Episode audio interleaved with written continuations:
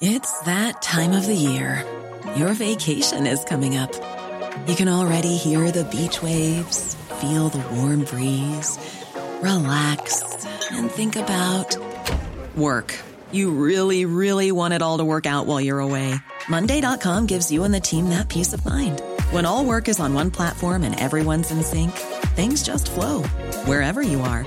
Tap the banner to go to Monday.com.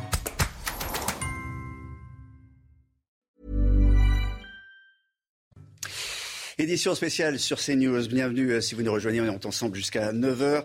Euh, au cinquième jour de guerre euh, en Russie et euh, contre l'Ukraine, toute la rédaction, vous le savez, est mobilisée pour vous donner les dernières informations et les dernières images. On fera d'abord le point sur l'offensive russe sur le terrain. La bataille de Kiev est, loin d'être terminée. Les forces russes n'ont pas pris Kiev cette nuit. Elles ont même été repoussées.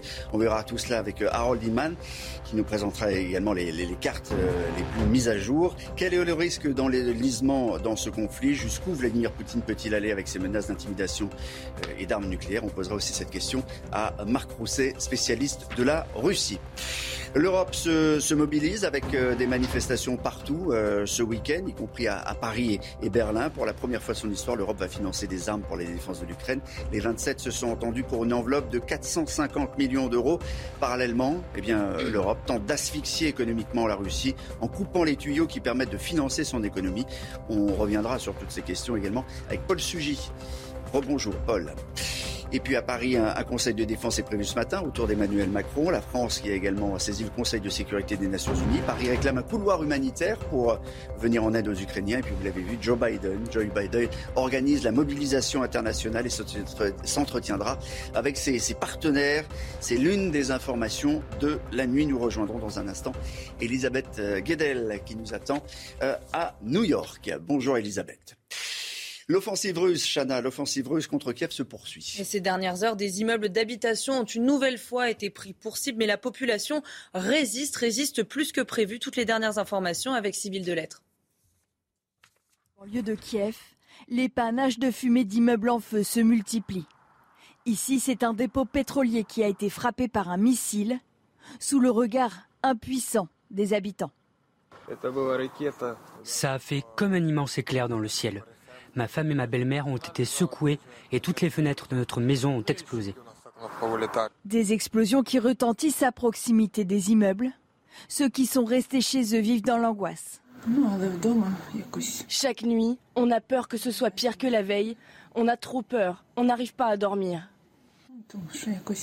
Alors que les convois militaires affluent vers Kiev, certains habitants ont décidé de fuir. On a dû laisser mon père à Kiev. Il va aider notre armée et peut-être même qu'il va devoir combattre. Ceux qui restent s'organisent. Dans cette ville à 30 km de la capitale, les hommes restés sur place préparent des cocktails Molotov et des tranchées pour se protéger avec les moyens du bord. Je veux être utile et je veux faire quelque chose pour aider mon pays à se défendre contre l'agression russe.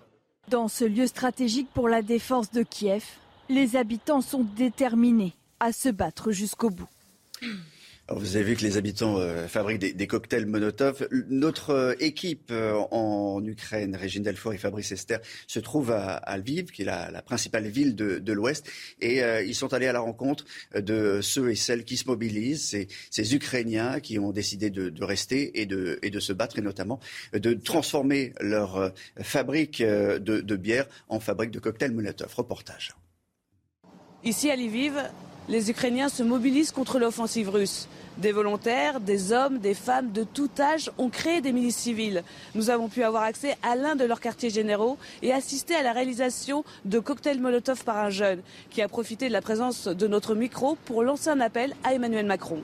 Euh, Emmanuel Macron. Emmanuel Macron, s'il vous plaît, est-ce que vous pouvez envoyer vos troupes en Ukraine?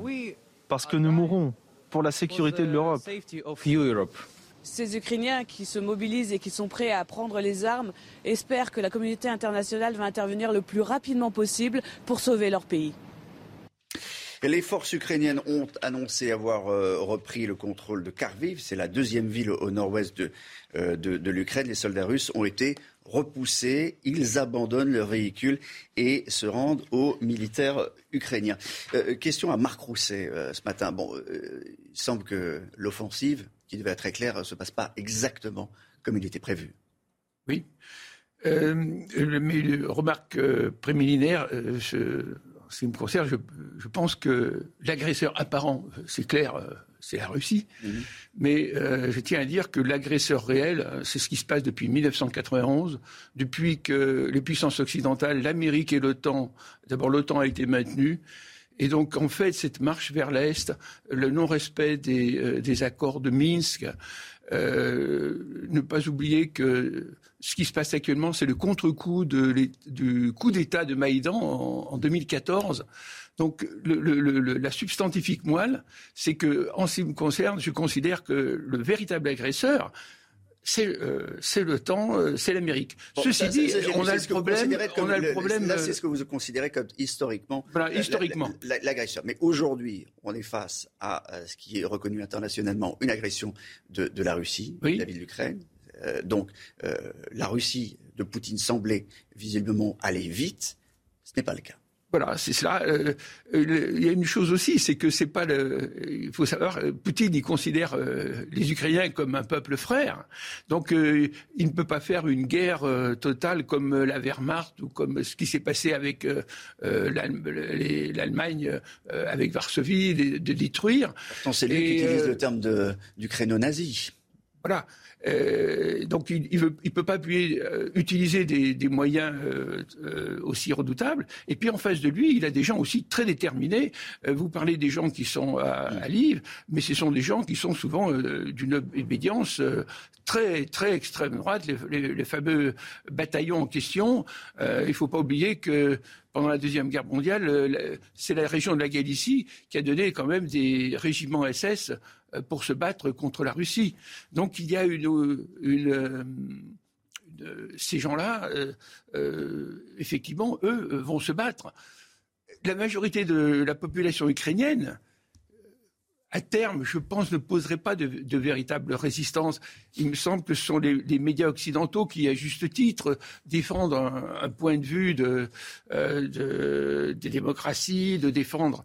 Parce que ce combat, il est non seulement géopolitique, hein, puisque l'enjeu pour la Russie, c'est de devenir une nation de 200 millions d'habitants, hein, mm. ce qu'a écrit M. Brzezinski. Et puis, deuxièmement, c'est l'enjeu de civilisationnel avec euh, le système, les valeurs de Poutine et puis les valeurs euh, droits de l'homiste occidentales.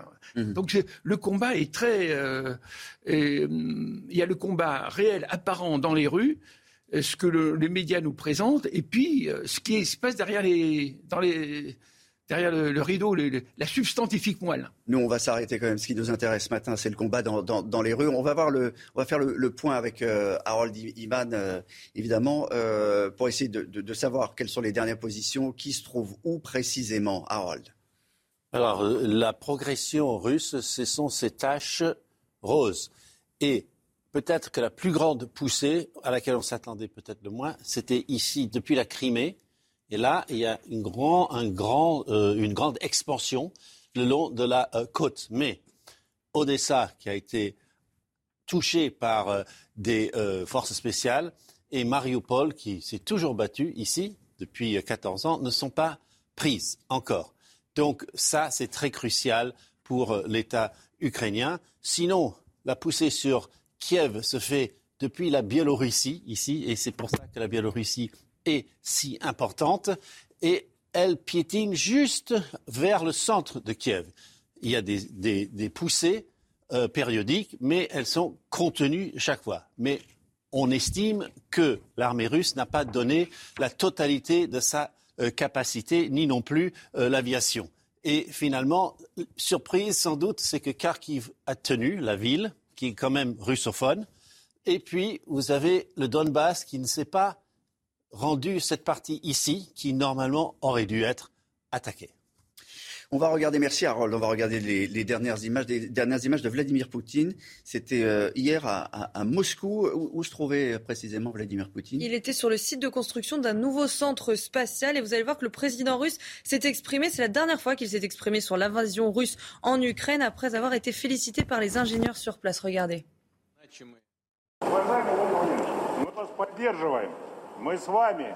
Мы поддерживаем наших ребят. Ура! Ура! Спасибо. Ребятам нужна ваша поддержка, уверяю вас. И они это услышат. Voilà, vous vouliez faire un, un commentaire peut-être sur ces, sur ces propos, Marc Il est certain que le, tout est force et rapport de force. Mm. Et donc, euh, in fine, ce qui, euh, ce qui va euh, être déterminant, c'est de savoir si les forces russes arrivent ou pas à, prendre le, le, contrôle complet de l'Ukraine.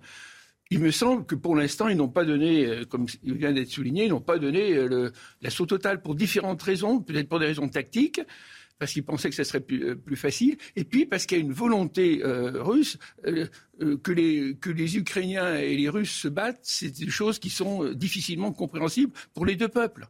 Et ça, il faut le comprendre. Donc, par contre, si des choses se passe mal et que, et que Poutine et que l'armée russe perd vraiment du terrain, à ce moment-là, moi je crains qu'il y ait des moyens beaucoup plus euh, terribles qui soient employés par, euh, par l'armée russe, parce que ça deviendra un rapport de force. Parce que la Russie ne peut pas se permettre de perdre, et, et c'est là que les choses peuvent vraiment se gâter pour de bon.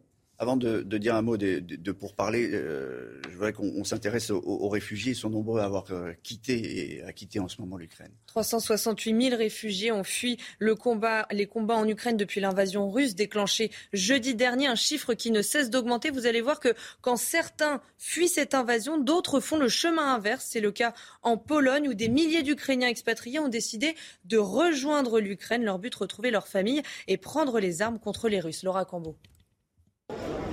Dans cette gare polonaise, des centaines d'Ukrainiens attendent leur train. Destination, leur patrie. Malgré le danger, Janiel n'a pas hésité une seconde. J'ai parlé à ma famille et j'ai pleuré. J'ai décidé que je ne pouvais pas. Je ne pouvais pas regarder ça sans rien faire. Je ne pouvais pas rester en Pologne avec les Russes qui détruisent notre indépendance, détruisent nos villes, tuent nos citoyens. Tous retournent chez eux pour se battre. Déterminés, certains traversent même la frontière à pied. Je suis originaire de la ville de Sambir en Ukraine. C'est ma patrie. Les Russes sont venus chez moi en tant qu'occupants et ils doivent partir. À Prague, Yulia attend son bus avec son mari. Ils retournent auprès de leur famille à Lviv. Je veux voir mes enfants et ma mère. Je veux revoir ma terre, ma maison. Je veux la paix, pas la guerre.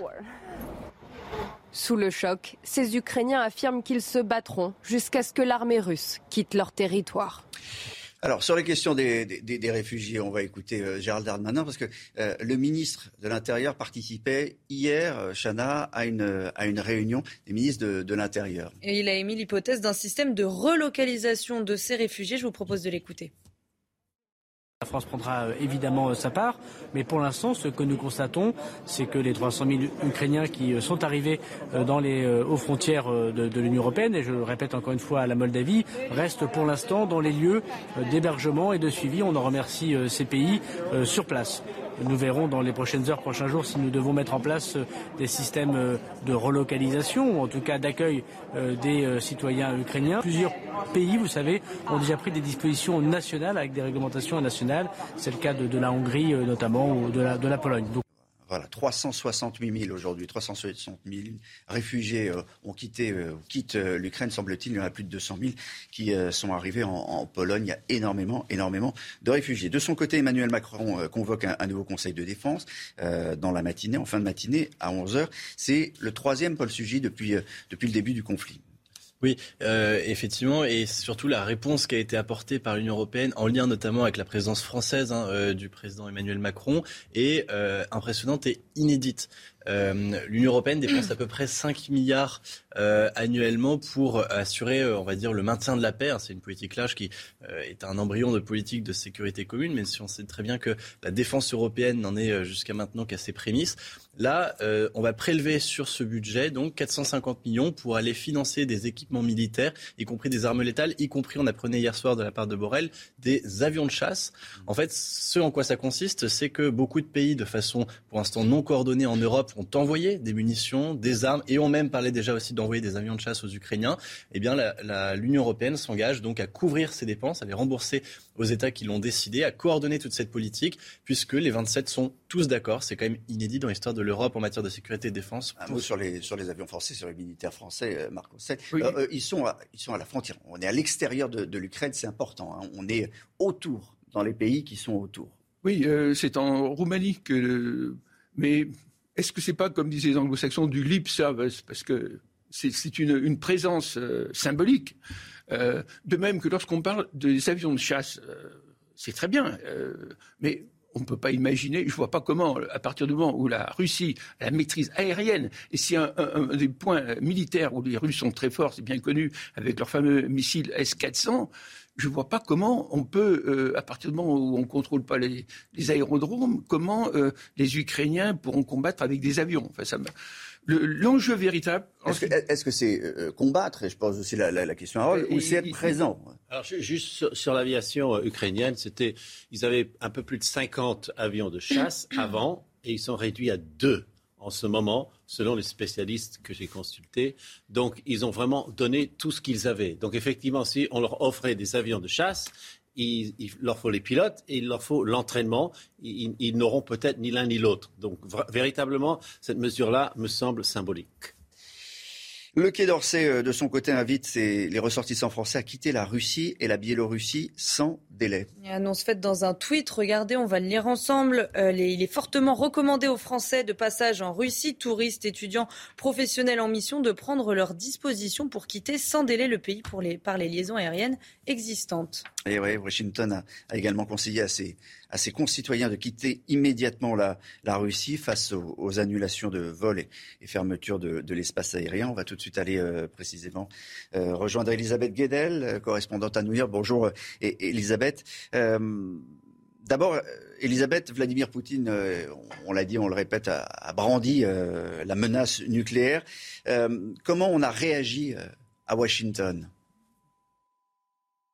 La Maison-Blanche avait le choix entre trois réponses possibles. Soit euh, répondre à la menace par la menace, un peu comme avait fait euh, Donald Trump, vous en souvenez peut-être, en 2017 avec Kim Jong-un, en promettant le feu et la fureur et en discutant la taille du bouton nucléaire. Donc Joe Biden aurait pu mettre en alerte les forces, au moins annoncer, mettre en alerte maximum les, forces américaines. Il aurait pu aussi ignorer complètement euh, cette menace, mais c'est la troisième réponse possible qu'a choisi Joe Biden, c'est-à-dire la désescalade. La Maison-Blanche a évidemment dit que c'était inacceptable cette menace, mais a tout de suite précisé que le niveau d'alerte des États-Unis n'avait pas changé. On a entendu l'ambassadrice américaine à l'ONU répéter devant le Conseil de sécurité hier euh, que la Russie n'était pas menacée. Donc on reste ferme, mais on essaye de calmer le jeu. On se souvient que Vladimir Poutine avait déjà brandi cette, cette menace de l'arme nucléaire en 2014 après l'invasion euh, en Crimée. Sauf que là, en fait, les services de renseignement américains euh, se posent beaucoup de questions sur l'état de santé mentale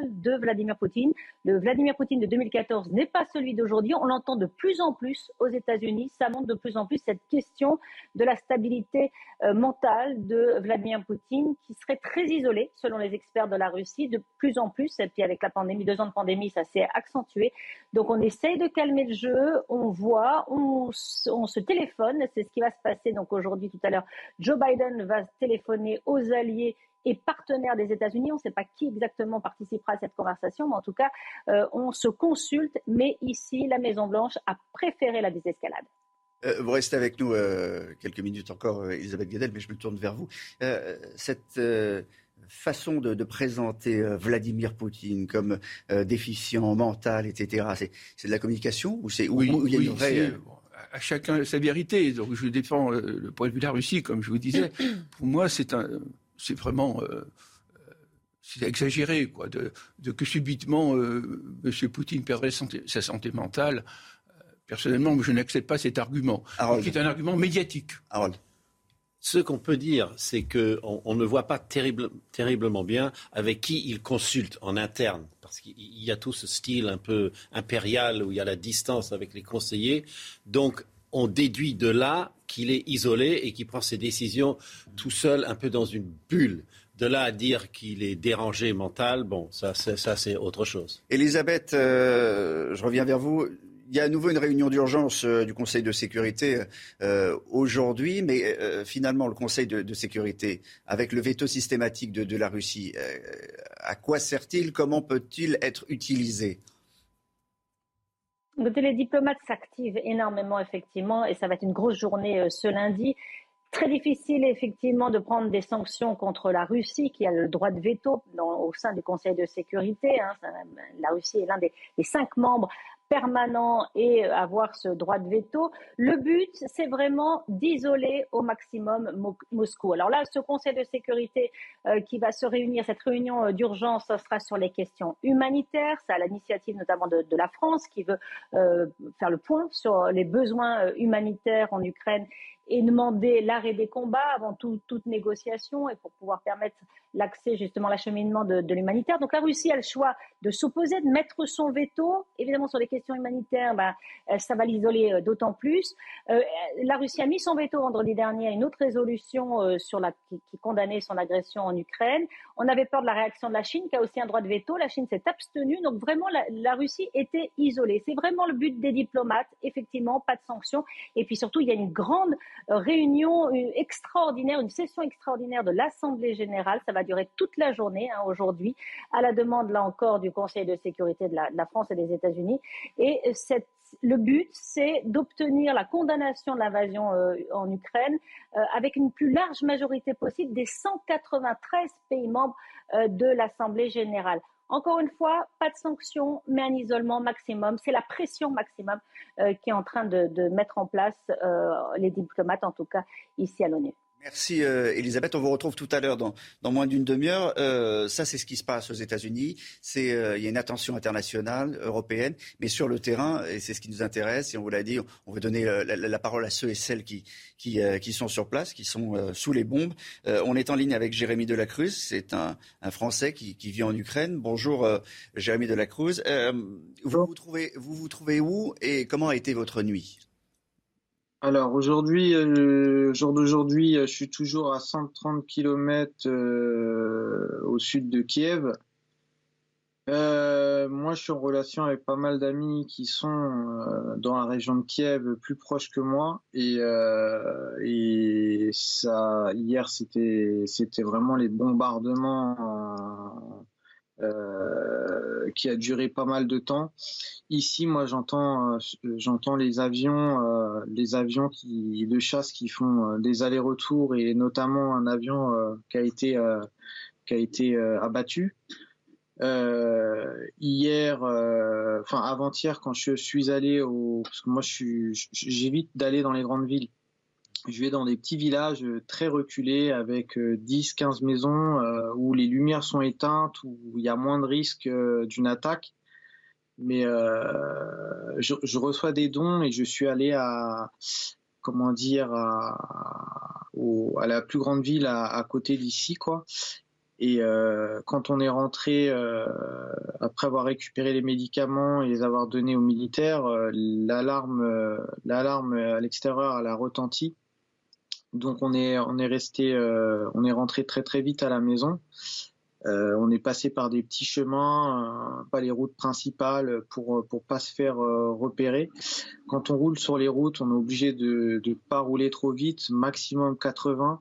Pourquoi 80 km/h Parce que on peut voir au loin vite et freiner vite et faire demi-tour vite si on voit des Russes qui seraient prêts à, à nous attaquer. Donc même quand on voit un char euh, ukrainien, on ne sait pas en fait. Donc on fait attention. Euh, attention. Le mieux en fait, c'est quand on prend la route. Euh, si on voit d'autres véhicules, on y va. Si on est tout seul, on prend jamais le risque. La nuit, on ne sort absolument pas. Aujourd'hui, je sais qu'il y a un couvre-feu encore à Kiev. c'est pour ça, je ne sais pas si je vais pouvoir remonter vers Kiev aujourd'hui ou demain.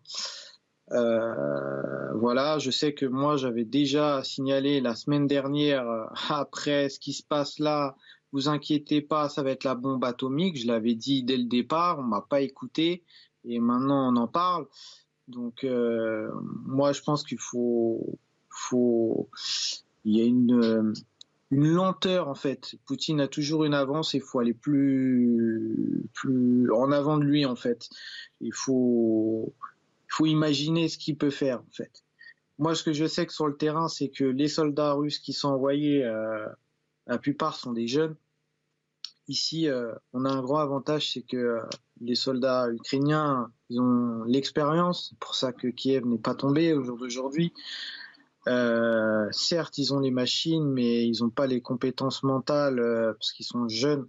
Mm. Donc du coup, euh, les, la, comment dire, il y a vraiment cette riposte qui, qui, est assez forte et je pense que le fait que justement il y a une résistance qui se crée et qu'il n'arrive pas vraiment à avoir ce qu'il veut, il faut savoir que l'Ukraine c'est plus grand que la France. Oui. Euh, pour euh, pour avoir tout le pays, euh, contrôler toutes les villes, il faut des semaines parce que 200 000 soldats pour un pays qui est plus grand que la France, c'est, vous voyez, s'il a il y a faut il y a une mesure qui est quand même euh, il y a un décalage. On peut pas faire ça en deux jours c'est impossible. Merci Jérémy. euh, je, je, je, je, suis ravi qu'on ait pu vous, vous entendre et on, on, est rassuré on a compris euh, quelle était votre stratégie personnelle en, en allant de, de, de, petit village en, en, petit village. Mais on comprend aussi que la pression russe elle est elle est elle est intense et qu'il y a la résistance. Il y a quand même une résistance importante de, de cette armée ukrainienne qui selon vous ce matin vous venez de le, le dire est, est, est, est plus plus mature, plus expérimenté que des jeunes soldats russes qui sont sur le terrain. Merci beaucoup pour ce témoignage. On aura l'occasion d'en reparler avec Marc Rousset, mais on marque une pause. On se retrouve dans quelques minutes pour la suite de cette édition spéciale. Restez avec nous sur CNews. Claire Delorme, le temps du jour, c'est du soleil. C'est du soleil, mais quand même un petit bémol. Hein. Sinon, ça serait trop beau. En effet, en matinée, on va voir en direction du quart nord-ouest pas mal de brumes et brouillards qui auront un petit peu tendance à avoir du mal à se dissiper. Mais vous allez voir qu'après leur dissipation lente, mais sûre, et bien dans l'après-midi, le soleil brillera généreusement sur la quasi-totalité du pays. Mais on voit déjà l'amorce d'une nouvelle perturbation. Rassurez-vous, elle sera de très faible activité. Ça sera surtout de faibles pluies, mais beaucoup de nuages accompagnés encore d'un vent sensible jusqu'à 50-60 km heure pour les températures. Vu que la nuit a bien été dégagée, eh bien attention au retour des gelées qui auront tendance à s'installer particulièrement à l'est du pays. On observera jusqu'à moins 4 degrés, que ce soit en direction de la Bourgogne ou encore du Massif central, alors que c'est beaucoup plus doux en direction de l'arc atlantique, puisqu'on est sous l'influence d'un air marin, d'un air océanique. Et donc dans l'après-midi, eh bien la douceur perdure. Nous sommes toujours au-dessus hein, des valeurs de saison. On obtiendra 13 degrés pour la capitale et jusqu'à 19, voire plus, au meilleur de la journée, en direction du sud-ouest. Donc une ambiance vraiment printanière. Quant à la perturbation, elle va finir par arriver dans la journée de mardi, donc surtout aux abords de la Manche premier temps. À l'avant, ça sera beaucoup nuages. Et puis, mercredi et jeudi, cette perturbation aura tendance à stagner sur le flanc ouest, alors que le soleil, lui, continuera de briller même de résister à l'est, toujours avec euh, des températures assez douces pour la saison. 6h30, la suite de cette édition spéciale sur euh, CNews, euh, cinquième jour de, de, guerre. Euh, toute la rédaction est mobilisée pour vous informer, pour vous montrer les dernières images, les dernières informations. On va évidemment commencer par faire le point sur l'offensive russe sur le terrain. La bataille de Kiev est loin d'être terminée. Les forces russes n'ont pas pris Kiev cette nuit. Elles ont même été repoussées. Reportage dans un instant. Quel est le risque d'enlisement de ce conflit? Jusqu'où Vladimir Poutine peut-il aller avec ses menaces d'intimidation et d'armes nucléaires? Harold Iman vous fera le point sur l'arsenal russe puis on posera aussi la question à Marc Rousset, spécialiste de la Russie. Et euh, je salue Volodymyr euh, Koutoudiak, membre euh, de l'Union des Ukrainiens de France, qui vient de nous rejoindre sur ce plateau. L'Europe se, se, mobilise avec des manifestations partout ce week-end, y compris à Paris et, et, Berlin pour la première fois de son histoire. L'Europe va financer des armes pour la défense de l'Ukraine. Les 27 se sont entendus sur une enveloppe de 450 millions d'euros. Parallèlement, euh, cette même Europe tente d'asphyxier économiquement la Russie en coupant les tuyaux qui permettent de financer son économie. On y reviendra euh, sur toutes ces questions, notamment avec Paul Sugy qui est ici. Et puis à Paris, un conseil de défense est prévu ce matin autour d'Emmanuel Macron. La France qui a également saisi le conseil de sécurité des Nations Unies. Paris réclame un couloir humanitaire pour venir en aide aux Ukrainiens. Joe Biden organise la mobilisation internationale et s'entretiendra avec ses, ses partenaires. C'est l'une des informations de la nuit. Nous rejoindrons dans un instant Elisabeth Guedel qui nous attend à New York. L'offensive russe, elle se poursuit et Kiev n'est pas tombé cette nuit, Chana. Et ces dernières heures, des immeubles d'habitation ont une nouvelle fois été pris pour cible, mais la population ukrainienne résiste. Toutes les dernières informations avec Sybille Delettre. Dans la banlieue de Kiev, les panaches de fumée d'immeubles en feu se multiplient. Ici, c'est un dépôt pétrolier qui a été frappé par un missile sous le regard impuissant des habitants. Ça a fait comme un immense éclair dans le ciel. Ma femme et ma belle-mère ont été secouées et toutes les fenêtres de notre maison ont explosé. Des explosions qui retentissent à proximité des immeubles. Ceux qui sont restés chez eux vivent dans l'angoisse. Chaque nuit, on a peur que ce soit pire que la veille. On a trop peur. On n'arrive pas à dormir. Alors que les convois militaires affluent vers Kiev, certains habitants ont décidé de fuir. On a dû laisser mon père à Kiev. Il va aider notre armée et peut-être même qu'il va devoir combattre. Ceux qui restent s'organisent. Dans cette ville à 30 km de la capitale, les hommes restés sur place préparent des cocktails Molotov et des tranchées pour se protéger avec les moyens du bord. Je veux être utile et je veux faire quelque chose pour aider mon pays à se défendre contre l'agression russe. Dans ce lieu stratégique pour la défense de Kiev, les habitants sont déterminés à se battre jusqu'au bout. Euh, un commentaire, Volodymyr euh, Kogoutiak, vous êtes membre de l'Union des Ukrainiens de France. Quand vous voyez ces, images, évidemment, vous pensez à toutes ces, familles et puis tous ces, euh, gens qui, à la fois, prennent les armes et puis aussi tentent de fuir. Exactement. Donc en fait, les images sont très difficiles, surtout que vous montrez la ville de Kiev, une ville que je visitais il y a encore quelques mois, où j'ai beaucoup d'amis. je tiens à préciser que mes amis, ils sont à Kiev en ce moment même. Ils ont des armes à la main. ce ne sont pas des militaires. Hmm. Donc euh, les images sont très difficiles, euh, mais je tiens quand même à saluer leur courage à eux, euh, celle du président, d'ex-président Poroshenko qui est sur place, le, le maire Klitschko hmm. de la ville qui est sur place, l'ambassadeur de France qui est sur place également. Donc vraiment, euh, c'est un, un, courage incroyable qu'ils ont actuellement. Maintenant, ce que, ce que nous nous demandons, c'est une chose qui est très importante, c'est couvrir le ciel de l'Ukraine. Aujourd'hui, donc, on arrive à tenir le coup au sol. Mhm. Mais si le ciel il n'est pas couvert, vous voyez, on se fait bombarder et on a vraiment besoin de soutien aérien en fait. Euh, le soutien aérien, pour l'instant, je pense que c'est la, la, partie difficile parce que des, des pays comme la France, d'ailleurs, qui envoient des, mirages, euh, on le sait, ne passeront pas la frontière. Le ciel ne, va pas être le ciel, le, ciel ukrainien ne sera pas protégé par les puissances je, dirais européennes. C'est malheureusement pour les Ukrainiens. Je prends point de vue ukrainien, c'est malheureusement impossible. Lorsqu'on connaît un des points forts euh, de l'armement militaire de la Russie, c'est vraiment la maîtrise du ciel. Euh, l'armée russe est, terrible. Avait, vous savez qu'elle a vendu des S-400 à la, Turquie. Donc même si, je pense que même si les puissances occidentales le voulaient, euh, elles, n'y arriveront pas. C'est symbolique. Que les Ukrainiens demandent l'appui aérien, ils ont raison. Mais je pense malheureusement que ça ne sera pas le cas, pour des raisons pratiques, parce que le, de ce point de vue-là, la Russie est trop forte. Voilà. Malheureusement pour les Ukrainiens. C'est mon point de vue. Euh, que disait euh, Vladimir Poutine ces, ces dernières heures euh, Il a fait une apparition hier sur le site de construction d'un nouveau centre spatial. C'était à Moscou et le président russe s'est exprimé sur l'invasion russe en Ukraine après avoir reçu le soutien des ingénieurs sur place. Regardez.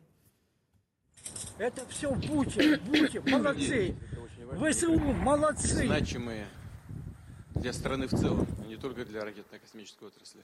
И решил посмотреть на месте, как это выглядит, в каком это сегодня состоянии. Problème technique avec la, la, traduction, mais grosso modo, euh, Vladimir Poutine estime que l'offensive va, se poursuivre et qu'il est, euh, qu'il est, très serein. Euh, il, y a, aussi la communication, il y a la, la communication des, des, images. C'est une bonne chose, par exemple, vous qui vivez en, France, qu'une chaîne comme RT, pour toute l'Europe hein, d'ailleurs, hein, Russia Today, soit interdite ah, je pense que le président de la République il était assez clair encore il y a quelques années qu'on l'a interdit à, à l'Élysée. Euh, ce sont des organes d'influence et je ne vois même pas pourquoi ils n'ont pas été interdits avant, étant donné qu'ils ne disaient pas la vérité, alors même qu'ils pouvaient influencer en fait des Français à suivre des faux chemins. Euh, Marco Selvoedi Oui, alors là, je défends le point de vue russe. Euh, c'est que, vous savez, que ce qu'a pu dire euh, la, responsable de RT, dire si ça continue, on va aussi euh, fermer Internet. il faut aussi que le, point de vue de toutes les parties soit représenté. Et je, trouve pas normal que RT soit fermé. Euh, euh, c'est une, une façon d'empêcher les gens de s'exprimer. Bah, c'est un organe de, propagande, là, clairement, qui, qui, dit des, qui, dit des, contre-vérités pour certains, c'est des contre-vérités, pour d'autres, ce sont des vérités du point de vue russe, n'est-ce pas À chacun sa vérité, comme disait Pirandello. C'est ça le problème. C'est qu'il y a deux vérités, justement. C'est un combat civilisationnel. C'est pour ça que les choses peuvent effectivement mal se passer, parce que il faut bien voir que l'ours russe, il est dans les cordes. Il est euh, demain, il peut y avoir aussi des fusées en Ukraine. Et c'est un combat de, civilisation entre ce que représente Poutine et ce que représente euh, l'Occident. C'est ça le problème. Je tiens juste à préciser que si jamais euh, dans votre studio je tenais un discours terroriste en ce moment même, euh, je pense que vous n'allez pas m'inviter la prochaine fois. Mhm. Et donc c'est exactement la même chose de ce qui se passe aujourd'hui. Donc sur ces chaînes-là, à partir du moment où on dépasse des certaines lignes, en fait, on ne peut plus en fait autoriser ces chaînes à, à et, encore une fois, c'est une décision européenne. Hein. C'est une décision européenne. Euh, Harold Diman va, nous rejoindre dans, dans un instant euh, pour faire le point sur, euh, sur, sur, le, sur les dernières avancées russes et puis la contre-attaque ukrainienne, la résistance ukrainienne. D'abord, on voulait vous montrer une image impressionnante de de drone. vous allez voir, c'est c'est un, un, drone qui, qui appartient à l'Ukraine, qui a tiré sur euh, de l'armement euh, russe qui était porté par des, par, des, par des camions. Donc, euh, tout à l'heure, vous me disiez, on veut une, veut une couverture, une protection du ciel. Il y a quand même, il y a quand même, elle existe en partie. Exactement. Et il y a des armes qui ont été livrées, qui c'est grâce à ces armes-là aujourd'hui que la ville de Kiev résiste toujours. Donc euh, quand vous avez des avions aujourd'hui qui veulent passer sur la ville de Kiev pour euh, la bombarder, qui se font abattre avant, c'est justement grâce à ces armes-là. Et c'est exactement de ces armes que je suis en train de parler en fait. Il en faut davantage. Et je sais que l'OTAN est capable aujourd'hui de couvrir le ciel, comme ça a été fait en Israël de l'Ukraine, en fait, et surtout de, grandes villes comme Kharkiv ou euh, Kiev qui se font bombarder tous les, toutes les nuits. Pardon. Harold on fait le, on fait le point sur, euh, sur les avancées. Alors, euh, encore une fois, euh, pas dans le ciel, mais sur Terre. Hein. Alors, voici la carte en rose. Ce sont les endroits que l'armée russe a occupés depuis jeudi. Et on remarque que c'est assez considérable, mais ce n'est pas gigantesque. D'abord, on s'est rapproché de Kiev après avoir pris Tchernobyl. et là, c'est véritablement le cœur de l'Ukraine. Et ça ne tombe pas. Mais l'armée russe n'a pas tout donné. Euh, sinon, la ville de Kharkiv, qui est la surprise, c'est une ville russophone et on pensait à sympathie russe, eh bien elle tient et il y a vraiment des, combats euh, très localisés, de la guérilla urbaine, on pourrait presque dire. Dans le Donbass, qui était déjà contrôlé par les séparatistes pro-russes, eh bien il n'y a pas eu ce débordement auquel on aurait pu s'attendre. Autre euh, succès des armes russes, c'est qu'ils sont sortis de Crimée et ils ont essaimé dans ces deux directions, mais sans prendre Odessa et sans prendre Mariupol. Donc finalement, c'est en demi-teinte comme offensive, mais attention, il y a encore des moyens, surtout aériens, en réserve en Russie. Euh, Harold, on, en parlait euh, tout à l'heure. Quel est l'état en fait de, l'arsenal nucléaire euh, russe. Euh, est-ce que c'est encore le plus gros arsenal au monde euh, Et dans quel état est-il? Alors, il y a bien sûr une concurrence entre les États-Unis et la Russie pour l'arsenal nucléaire. Donc, vous voyez ici sur le papier, il y en a plus chez, la Fédération russe qu'aux États-Unis, mais ce n'est pas vraiment la chose principale d'avoir des milliers de bombes, c'est que les bombes, que les missiles portent. Donc la Chine avec 350 euh, est également un joueur, nous avec 290 et ainsi de suite jusqu'à euh, Israël et la Corée du Nord dont on ne sait rien. On sait qu'ils ont des bombes, mais on ne sait pas ce qu'ils peuvent faire. Surtout, il faut avoir la fusée qui puisse porter la bombe et avoir des sous-marins qui puissent tirer sans être vus. Et ça, la France, là, le Royaume-Uni a cette capacité aussi. Donc je dirais, à partir de là, vous avez véritablement les grands joueurs. Euh, Harold Iman, on va tout de suite ben, précisément prendre la, direction de, New York, Elisabeth Guedel. Donc, on, a vu l'arsenal nucléaire russe, l'arsenal nucléaire euh, américain. Euh, les Russes bombent le torse. Quelle est la position ce matin de Joe Biden? Côté la Maison-Blanche, suite à cette menace d'utilisation de l'arme nucléaire, a été plutôt sobre. Évidemment, elle a dénoncé, elle a dit que c'était inacceptable, mais elle a elle a plutôt joué la carte de la désescalade. Elle a tout de suite annoncé que le niveau d'alerte aux États-Unis euh, n'avait pas changé, pas de surenchère. L'ambassadrice euh, américaine à l'ONU répète euh, devant le Conseil de sécurité encore hier que surtout la Russie n'était pas menacée. Donc il y a le choix de la désescalade. Maintenant, cette journée de lundi sera une journée de, forte mobilisation de la communauté internationale. Joe Biden va téléphoner aux alliés et partenaires des États-Unis c'est ce qu'a indiqué la Maison-Blanche. On ne sait pas exactement qui va participer à ce coup de téléphone, mais l'idée, c'est de coordonner coordonner une réponse euh, donc avec les, alliés des, États-Unis. Et au même moment euh, à l'ONU ici à New York l'Assemblée générale sera convoquée en session extraordinaire. C'est très rare onzième fois seulement euh, depuis 1950 en plus de 70 ans. Et là c'est pour que la large majorité donc les 193 pays puissent s'exprimer sur cette invasion russe en Ukraine et obtenir une plus large majorité possible de une la plus large possible. C'est pour isoler euh, Moscou. Et puis un peu plus tard dans la journée, le Conseil de sécurité, à la demande de la France, va se réunir, une réunion d'urgence, là sur les questions humanitaires, pour faire le point sur les besoins urgents en humanitaire. La France va demander effectivement un couloir euh, d'accès euh, à l'humanitaire et va demander aussi un cessez-le-feu, euh, un préalable à toute négociation. La Russie pourra mettre son veto. Elle, elle a le droit. Hein, elle fait partie des cinq pays membres du Conseil de sécurité qui possèdent le droit de veto, mais ça va l'isoler encore plus. Et c'est le but de toutes ces réunions, ici en tout cas à l'ONU. Merci beaucoup, euh, Elisabeth Guedel. Euh, Paul Siger, je me retourne vers vous.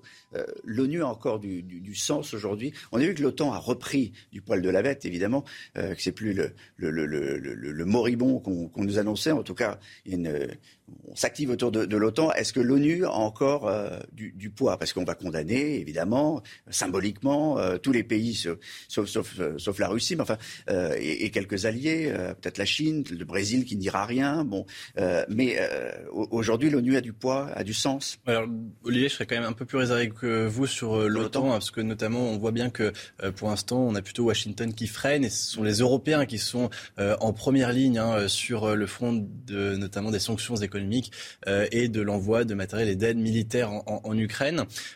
pour l'ONU, votre journaliste l'a très bien dit, le but est évidemment de montrer que Poutine est seul. on a bien vu quelles sont les positions, hein, c'est-à-dire une forme d'acceptation tacite de la Chine qui a été symbolisée par euh, son abstention au vote de la semaine dernière. Et puis peut-être, euh, vous l'avez dit, peut-être le Brésil, quelques pays qui vont effectivement choisir de ne pas s'aligner sur l'axe très majoritaire de la plupart des pays occidentaux suivis par la plupart des autres pays de l'ONU, euh, qui consiste donc à condamner de façon très ferme l'invasion russe. Simplement, ce qu'il faut voir aussi, c'est que la Russie, depuis quelques années, depuis en tout cas au moins 2014, a poursuivi avec un très net succès sa politique d'isolement, c'est-à-dire qu'elle est maintenant de façon beaucoup plus euh, euh, systématique qu'autrefois, capable de tenir seule. Elle a de très importants euh, excédents, notamment commerciaux, qui lui assurent eh bien, un certain nombre de ressources propres qui font que, même très isolé, Vladimir Poutine peut tenir et peut tenir longtemps. Donc effectivement, même s'il y a de façon très coordonnée hein, une, une, condamnation très nette de la plupart des pays de l'ONU et donc un isolement progressif de, de, la Russie, cela ne sera probablement pas décisif. En tous les cas, cela ne suffira pas tant que Vladimir Poutine pourra compter sur donc les forces intérieures du pays qui font que jusqu'à maintenant, il peut être tenir longtemps seul. Je voulais juste préciser que vous avez tout à fait raison. Vladimir Poutine, il est capable aujourd'hui de tenir des mois et des années en fait en étant isolé. Par contre, les oligarques russes qui payent un prix fort aujourd'hui, eux, je tiens à préciser que eux, ils n'ont rien à faire de l'Ukraine. C'est pas ça qui, qui, est important pour eux. Eux, ce qui est, ce qui est important, c'est le business qu'ils font avec les autres pays, c'est les villas qu'ils ont un peu partout dans le monde. Ils veulent voyager, ils veulent profiter de la vie, c'est des hommes riches. Et aujourd'hui, euh, être isolé alors même que l'Ukraine, c'est pas forcément la, la, première destination où ils vont chaque été ou chaque hiver, c'est l'objectif justement des sanctions. Marc Rousset, est-ce qu'on peut imaginer, euh, même penser que des oligarques pourraient euh, se liguer pour ou plutôt contre euh, Vladimir Poutine non, parce que justement, ce qui caractérise la Russie, c'est que contrairement au système occidental, le, ou sur les multinationales qui sont, font souvent notre politique, il y a la primauté du politique sur l'économique et euh, politique euh, et Poutine, lorsqu'il a arrêté Korkovski sur l'aéroport de Sibérie, l'a montré, il, a le contrôle des, oligarques. Donc même si les oligarques ne peuvent pas continuer leur petite vie, de prendre le contrôle de, de, clubs de football, euh, la Poutine. Euh, Vous dire que l'identité russe est plus important? Oui, parce que le système est différent. Là, c'est un exemple où le politique prime sur l'économique. Vous êtes d'accord? Ah, euh, pas tout à fait en fait, puisque euh, aujourd'hui en fait, euh, on a une image de la Russie ou d'un pays où Vladimir Poutine règne et il est tout en haut, il est seul et c'est lui qui contrôle tout. Alors que c'est pas du tout en fait le cas aujourd'hui. Et en réalité, on n'en sait rien en réalité si on regarde un peu l'histoire de la Russie, à l'époque des tsars, tout le monde parlait de la Grande Russie, de l'Empire russe, alors que du jour au lendemain, Lénine arrive et tout s'effondre. Si on parle de 1991, on parlait de la Grande Russie qui combat la guerre froide contre les États-Unis. En 91, deux jours au lendemain, tout s'effondre. Et aujourd'hui, une fois de plus, on n'en sait rien en fait, ce que Vladimir Poutine est en train de contrôler. On pose la question ce matin, est-ce qu'il est possible dans ces conditions de, d'avoir euh, d'ouvrir de, de nouveau pour parler. Euh, il y a une main tendue, mais euh, est-ce que c'est vraiment une main tendue, Chana? En tout cas, l'Ukraine l'a accepté. Vladimir Poutine a proposé à deux reprises des pourparlers que l'Ukraine a donc acceptés. Ils se dérouleront à la frontière avec le Bélarus, près de Tchernobyl. Volodymyr Zelensky, président de l'Ukraine, reste néanmoins très prudent. Écoutez. Je dis les choses franchement. Je ne crois pas trop à un résultat de ces pourparlers. Mais il faut qu'on essaye. Pour qu'aucun citoyen ukrainien ne doute de moi et se dise qu'en tant que président, je n'ai pas essayé d'arrêter la guerre alors qu'il y avait une petite chance. Euh, rapidement, un mot sur ces pourparlers, Paul. Oui, bah effectivement, je pense que le président ukrainien le dit bien. Hein, personne n'y croit. Personne ne croit non plus à la sincérité de la Russie, qui de toute façon a une telle supériorité militaire que pour l'instant, elle n'a pas intérêt à, chercher à arrêter son offensive. Et puis de toute façon, l'Union européenne l'a déjà dit. Hein, euh, rien euh, qui soit attaqué par la guerre ne pourra être enregistré définitivement par la communauté internationale. Donc c'est dire si effectivement ils sont euh, peu promis à un insuccès. On vous le dit euh, depuis ce matin sur CNews, on, on veut écouter des, témoignages de ceux qui sont euh, restés euh, en Ukraine, près de Kiev. On est en ligne avec Alona Biskin. Bonjour, vous êtes ukrainienne, vous êtes originaire de, Kiev. Je crois que vous n'êtes plus à, Kiev et on voulait entendre comment vous avez passé ces, dernières heures, où vous vous trouvez et, et, ce qui se passe autour de vous. Bonjour, oui, on a quitté Kiev, ça fait trois jours déjà. Euh, on s'est installé chez mes parents, c'est l'Ukraine centrale, c'est à 140 km de Kiev. Euh, hier soir, euh, on a entendu, soit c'était la roquette, soit c'était l'avion, on ne sait pas, mais il y avait des sirènes. Du coup, on est descendu dans la cave. Ça fait déjà la cinquième journée des larmes de ma mère, de, la peur, de la panique de mon père, parce qu'il ne sait pas comment protéger la famille. Du coup, on descend, on monte, euh, je sais pas, hier, peut-être ça fait, cela faisait trois fois qu'on a, qu'on a descendu, qu'on a monté. Là, maintenant, la nuit, ça, ça s'est plutôt bien passé. Moi, je n'ai pas entendu des sirènes, du coup, on était en lit quand même. Euh, mais je sais que beaucoup de gens à Kiev maintenant, ils passent leur vie dans les, dans les caves, dans les abris souterrains. Du coup, euh, du coup, grâce à Dieu, on a cette possibilité de, de, rester à la maison. Vous avez envie de rester Vous avez envie de résister Ou, ou, l'idée, c'est quand même. Bien sûr, bien sûr. non, non, non. non tout à fait, parce que dans notre famille, on a trois hommes qui peuvent euh, quand même euh, battre, qui peuvent euh, tenir de l'arme, même s'ils ne savent pas pour le moment, mais quand même à la perspective. Du coup, on reste ici, on va résister, parce que je sais que le peuple ukrainien, il est très fort, on se réunit vraiment, mais surtout, il faut que l'Europe comprenne que déjà, comme dans la région de Tchernobyl, il y avait des batailles, comme la base pétrolienne a été quand même bombardée par les Russes, il s'agit de la catastrophe technologique qui qui aura de l'impact sur le monde entier, sur l'Europe, ça, c'est sûr. Du coup, on a besoin des, euh, de diplomatie qui, va régler cette guerre. Si, c'est déjà possible de la régler, il faut le faire le plus vite possible. On, le voit depuis ce matin, euh, on, s'agite quand même au niveau de la diplomatie internationale européenne, mais, concrètement, vous, euh, est-ce qu'il y a de quoi manger dans les magasins? Est-ce qu'il y a de quoi se soigner? Est-ce qu'il y a des médicaments En fait, euh, comme notre ville ne se trouve pas si loin de Kiev, on a beaucoup de réfugiés ici. Euh, du coup, c'est vrai que dans les magasins, euh, c'est plus ou moins vide déjà. on a des restes, bah, des produits qu'on achète vraiment rarement, mais sinon, les produits de chaque jour, ils nous manquent déjà. Des, des, des, médicaments, je suis pas encore, je sais pas encore parce que c'est aujourd'hui que je veux aller acheter quelque chose pour mon bébé. Euh, on s'est dit déjà avec ma famille qu'on n'achète pas euh, ce dont on n'a pas aussi de besoin. Du coup, du coup, on essaie de ne pas acheter beaucoup. Euh, je vais pour les médicaments, mais en ce qui concerne les produits, c'est vrai que déjà, ça, fait des problèmes parce que les ponts, ils sont bombardés. Du coup, honnêtement, les, livraisons de produits comme ça, comme c'était euh, d'abord, c'est difficulté, bien sûr. Merci beaucoup pour votre témoignage. On vous souhaite euh, vraiment euh, bon courage pour vous, pour vos parents, pour, et pour votre bébé aussi. Merci d'avoir été en direct avec nous. et je voulais terminer en vous donnant la parole, Volodomir.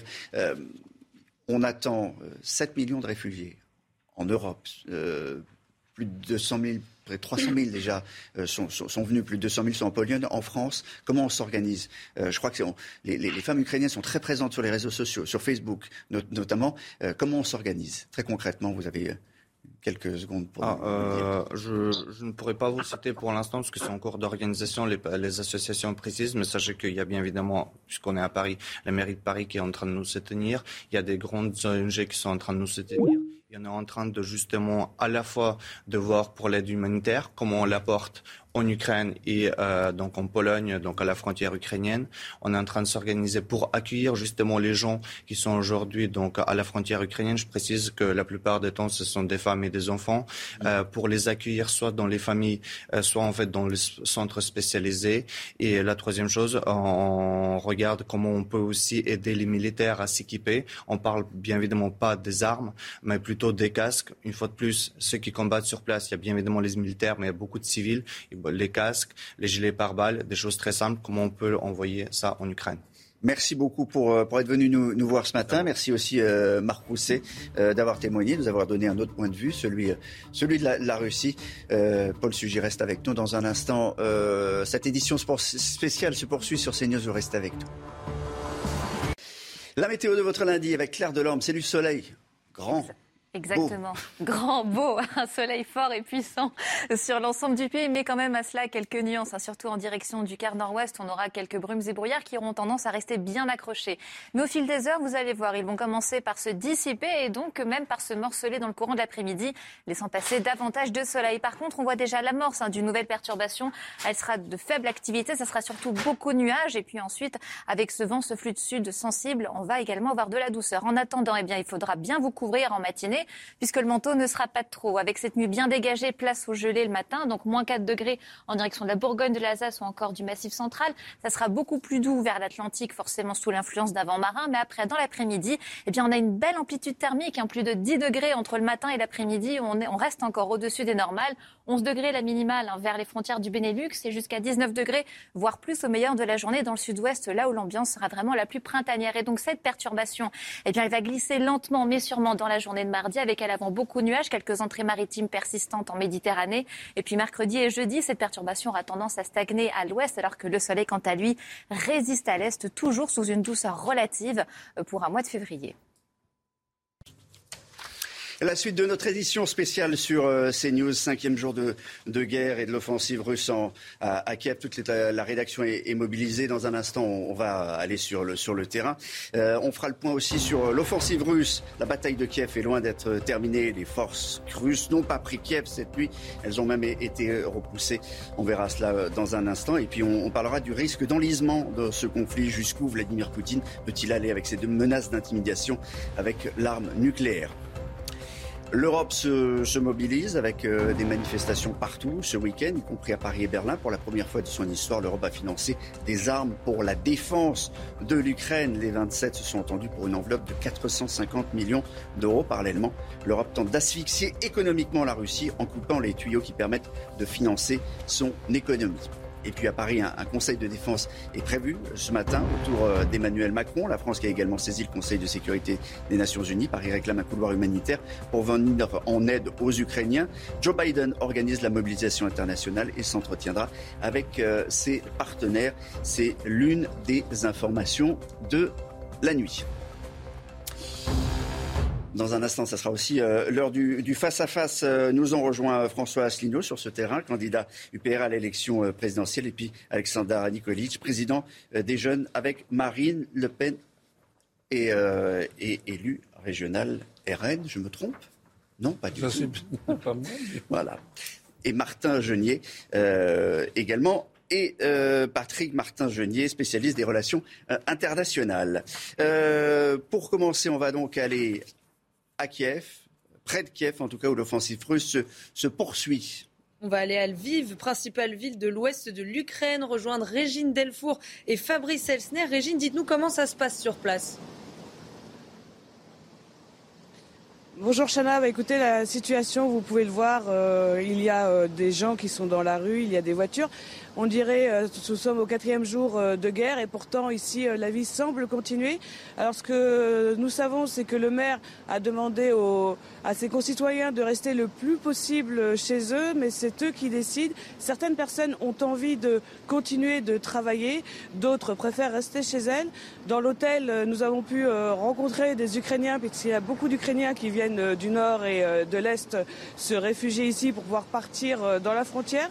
Ils nous ont dit euh, ne pas avoir euh, vraiment peur euh, enfin, de, cette, de cette guerre. Ils n'ont pas peur des menaces de Poutine, mais ils attendent vraiment les prochains jours et surtout savoir comment la communauté européenne et internationale va agir. Régine, racontez-nous aussi comment vous avez pu arriver jusqu'à Lviv, comment se sont passées ces, ces dernières heures pour, pour vous et pour Fabrice Esner? Alors ça a été un petit peu compliqué pour euh, pouvoir rejoindre euh, la frontière euh, ukrainienne. on avait entendu parler par des réfugiés, eux, du périple inverse qui était très long. Nous, en fait, nous avons été bloqués à la frontière avec notre voiture, donc nous avons dû rebrousser chemin, la, la, garer dans un parking juste à côté de la frontière et passer à pied. Et en fait, ce qui a été très impressionnant, Olivier, c'est de voir le nombre incalculable, le nombre de, réfugiés. C'était des, des milliers de réfugiés qui attendaient. Il y a aussi euh, des réfugiés dont on ne parle pas, ce sont des réfugiés étrangers, euh, notamment beaucoup d'Indiens, mais aussi des, Africains, des Algériens, qui restent bloqués à la, frontière. On ne parle pas trop de, ces étudiants, ces étudiants qui sont en attente, qui ne comprennent pas puisque leurs papiers sont en règle par leurs ambassades, et euh, ils sont là depuis plusieurs jours. Alors nous, une fois que nous avons pu traverser, donc nous étions à pied, donc nous avons dû faire du stop. les gens sont plutôt solidaires et nous ont emmenés à, un carrefour où on, des bus passaient, un bus nous a pris et nous avons pu rejoindre Lviv. Mais pendant tout le trajet, nous avons vu mais des dizaines de kilomètres de voitures qui attendaient. On sait euh, qu'il euh, faut maintenant désormais attendre plusieurs jours pour franchir euh, la frontière. Nous avons des confrères qui ont mis plus de trois jours pour arriver en Pologne et c'est assez compliqué, Olivier. Merci beaucoup, euh, Régine Delfour, euh, envoyée spéciale euh, en, Ukraine pour, pour CNews. on vous le dit depuis ce matin, l'offensive russe contre Kiev se, poursuit. Et, ces dernières heures, des immeubles d'habitation ont une nouvelle fois été pris pour, pour cible.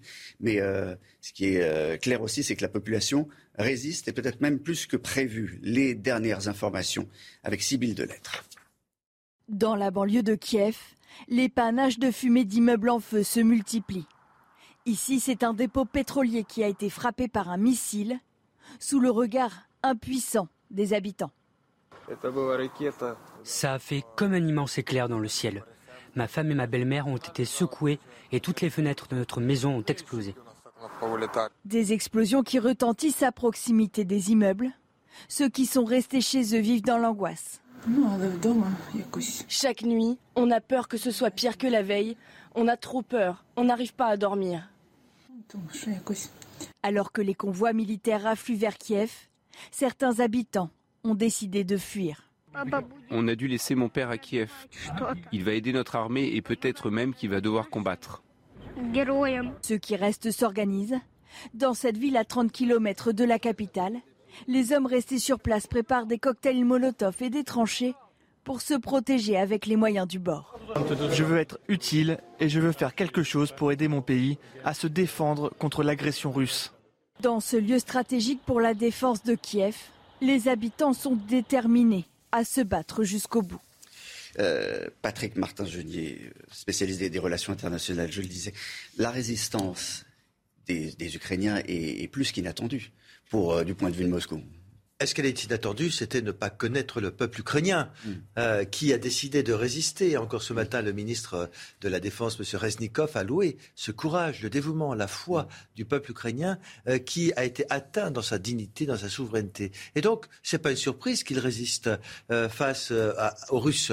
Et donc, c'est quelque chose de très important à laquelle Vladimir Poutine ne s'attendait hmm. pas. Il pensait qu'en 48 heures, tout serait fini, que la capitale assiégée serait prise, que ce gouvernement serait renversé et on a vu une extraordinaire résilience, résistance du peuple ukrainien. Les citoyens, les citoyennes ont pris les armes pour résister comme ils pouvaient. Et l'appel à la rébellion, vous savez, faite à l'armée par Vladimir Poutine a échoué. L'armée est restée fidèle. Et enfin, on a eu un président extrêmement courageux, héroïque, euh, rester dans les rues et ne pas répondre à l'appel euh, qui était fait de pouvoir fuir, éventuellement de mettre à l'abri. Toute la question qu'on se pose ce matin, c'est euh, jusqu'où Vladimir Poutine peut aller euh, dans ses menaces nucléaires, selon vous? Selon moi, c'est pas très sérieux. Ça, montre en effet parce que, vous savez, la dissuasion nucléaire, c'est fait pour empêcher d'utiliser l'arme nucléaire. C'est quand il y a des menaces des deux côtés. Et là, M. Poutine dit, euh, l'Occident, il est très agressif verbalement. Euh, il prend des sanctions économiques qui vont être très efficaces, hein, contrairement à ce qu'on avait dit jusqu'à présent. Et donc, ce n'est pas très sérieux parce que cela montre en réalité un homme qui est très affaibli, très affaibli parce que son entreprise est en train d'échouer. On voit la résistance du peuple ukrainien. Et enfin, la coalition internationale, notamment européenne, est très forte euh, pour faire face à ça. Et on voit d'ores et déjà ce matin que ces sanctions sont très efficaces. Le rouble a chuté de 30% par rapport au dollar, donc c'est très important. Hmm, on va tout de suite se, rendre en, Ukraine où nous attend Olga Labanko. Bonjour. Euh, vous êtes euh, professeur de, français. vous vous situez Bonjour. Exactement? Comment a été votre, nuit? Est-ce que les bruits, les, bruits de bottes russes, vous les entendez? Bonjour. Euh, euh, non, maintenant non, parce que nous sommes partis un peu plus loin de, Kiev, sans euh, plus de 150 km. Mais euh, la première journée, on est parti chez mes parents parce que nous, nous habitons, habitions, avons habité, je ne sais pas quel temps utiliser, euh, à Kiev.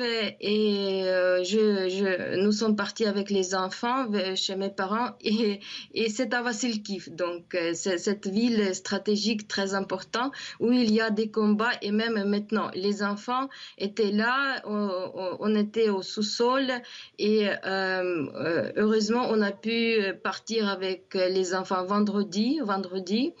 Et les parents sont restés là. Maintenant, il y a une grande incendie. Et euh, c'est tout ça, tout ce que je vois, c'est comme ça. C'est la réalité, la réalité de notre région. Et l'incendie est énorme. il ferme les fenêtres.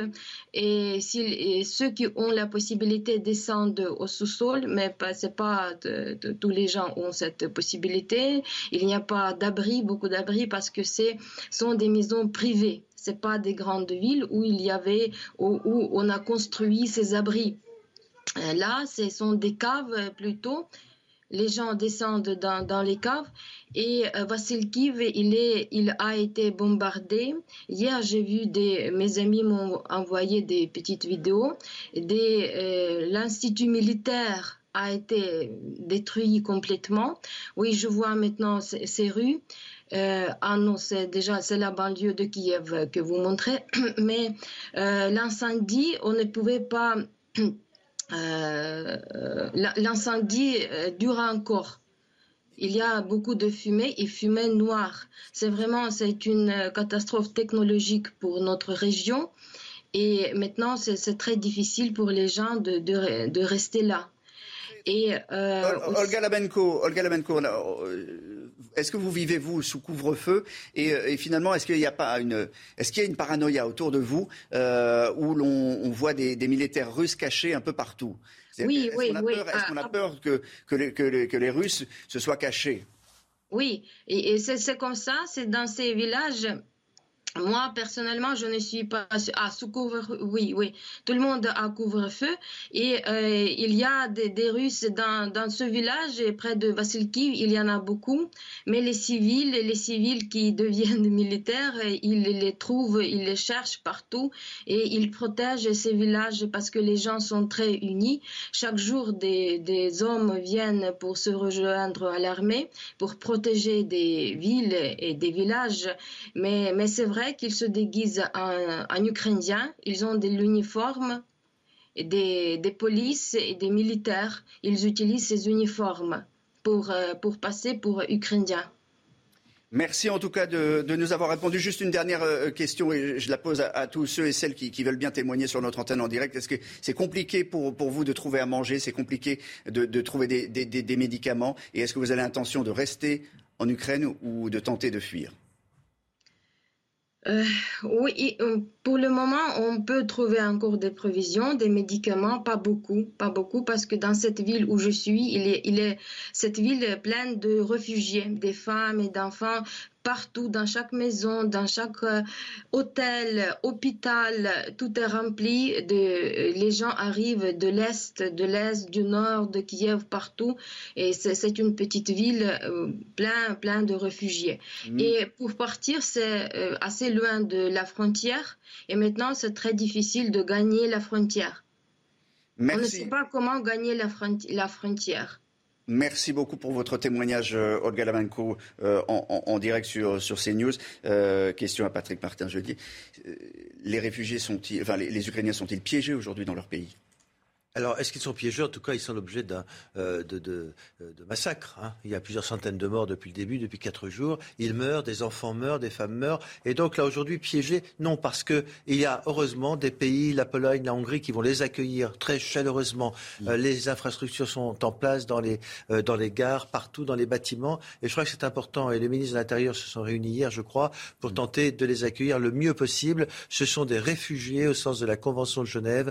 Et je crois que tous les pays européens sont d'accord pour prendre leur part dans l'accueil de ces réfugiés. On entendra tout à l'heure euh, Gérald Darmanin. Euh, Harold Iman, on va justement voir les, cartes, les forces en, présence, les avancées des, uns des autres. À, l'heure où on parle, euh, où en est-on? Alors, ça n'a pas tellement bougé en 24 heures. Ici, les taches roses sont les zones que l'armée russe a prises.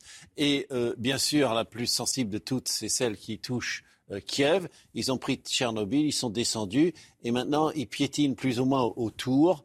Et autre euh, surprise peut-être, c'est que depuis la Crimée, une très grande poussée est arrivée et qui a essaimé à gauche en direction d'Odessa et euh, à droite, c'est-à-dire vers l'est, vers Mariupol qui n'est pas tombé.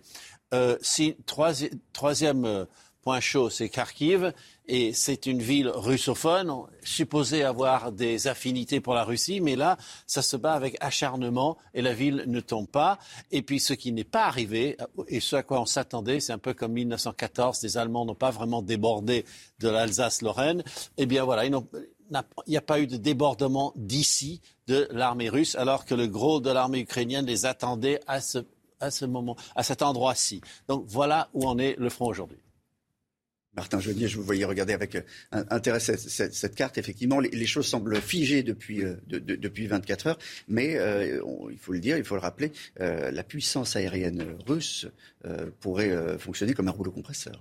Absolument. C'est-à-dire que jusqu'à présent, Vladimir Poutine avait décidé avec son armée de neutraliser certains points, les villes. On a détruit les infrastructures essentielles, on a détruit des aéroports, la défense aérienne, mais en effet, ils n'ont pas décidé d'envahir, ils n'ont pas décidé d'envoyer massivement l'armée. Il y a certes des chars, on a vu plusieurs dizaines de milliers de militaires rentrer dans l'Ukraine, mais vous savez, ils ont amassé 190 000 hommes à la frontière de la Biélorussie. Si demain ils décidaient d'une invasion massive, effectivement, ce serait la difficulté. Et il ne l'a pas fait. Pourquoi il ne l'a pas fait? Parce qu'on s'aperçoit qu'il y a une grande résistance du peuple ukrainien et que le fait de prendre le pays, c'est une chose, et le fait de le gouverner et de le gérer après, c'est autre chose. Et je pense qu'il sait très bien que ça va être extrêmement difficile s'il le faisait. Dernière petite chose, euh, Conseil euh, de défense aujourd'hui à, à, à Paris, on attend quoi que, souhaite Emmanuel Macron? Que peut-il faire? Bah, Je crois d'abord qu'il est président euh, du Conseil de l'Union européenne. Mm. Certes, il s'exprime d'abord en tant que président de la République française, mais on a vu hier une extraordinaire, extraordinaire mobilisation euh, de l'ensemble des forces. Et pour la première fois dans son histoire,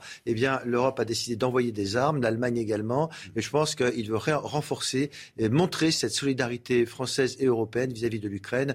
Et euh, il va prendre toutes les mesures utiles, notamment pour coordonner l'ensemble de, de ces mesures pour défendre l'Ukraine. Je resalue François Asselineau, candidat UPR à l'élection présidentielle, et Alexandra Likolich, euh, que j'ai présenté. Vous n'étiez pas là tout à l'heure, président des Jeunes avec Marine et élu euh, régional RN. Euh, on le disait il y, a, un instant, Emmanuel Macron est sur tous les fronts, finalement. Et est-ce que, finalement, il a mis entre parenthèses la, campagne? Est-ce qu'il n'y a plus de campagne?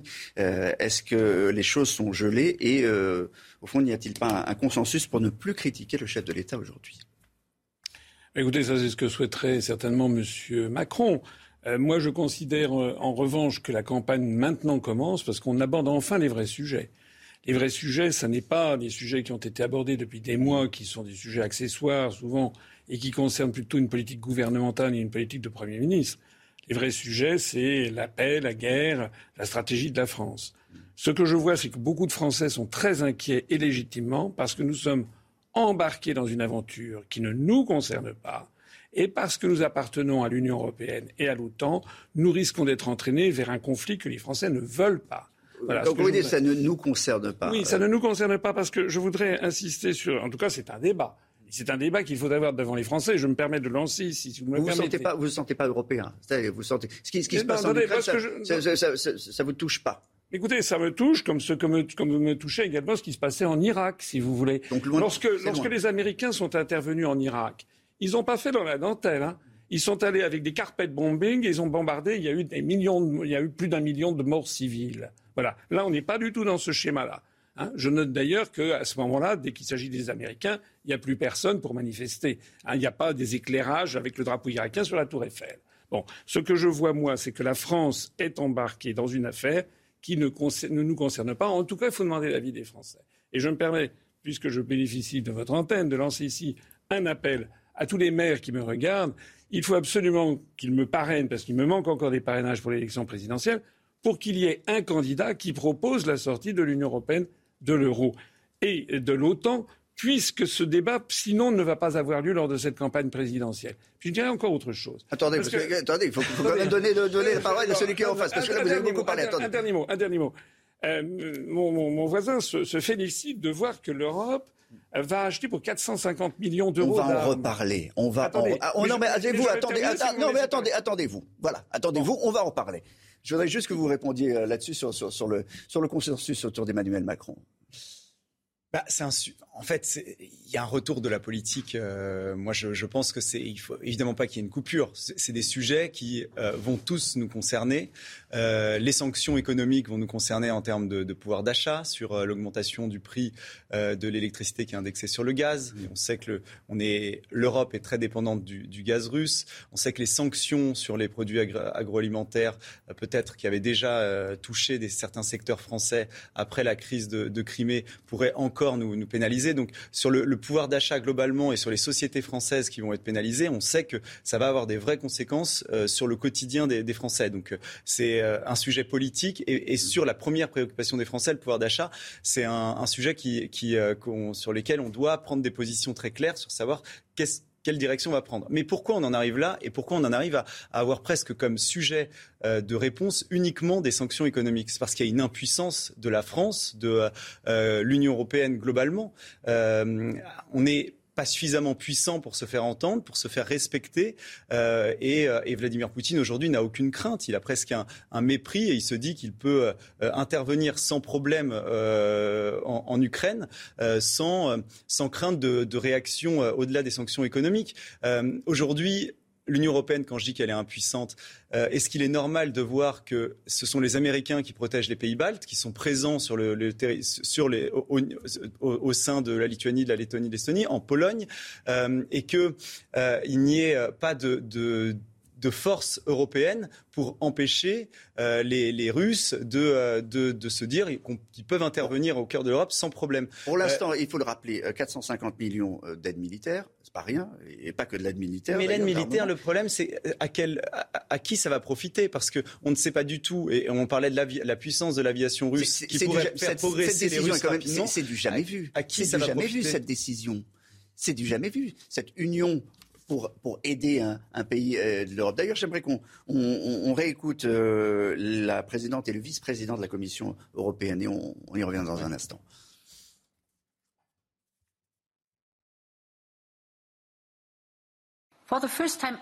Pour la première fois de son histoire, l'Union européenne financera l'achat et la livraison d'armes et d'autres équipements à un pays qui est attaqué. Je proposerai aujourd'hui d'utiliser les facilités de paix européennes pour appliquer plusieurs mesures d'aide d'urgence.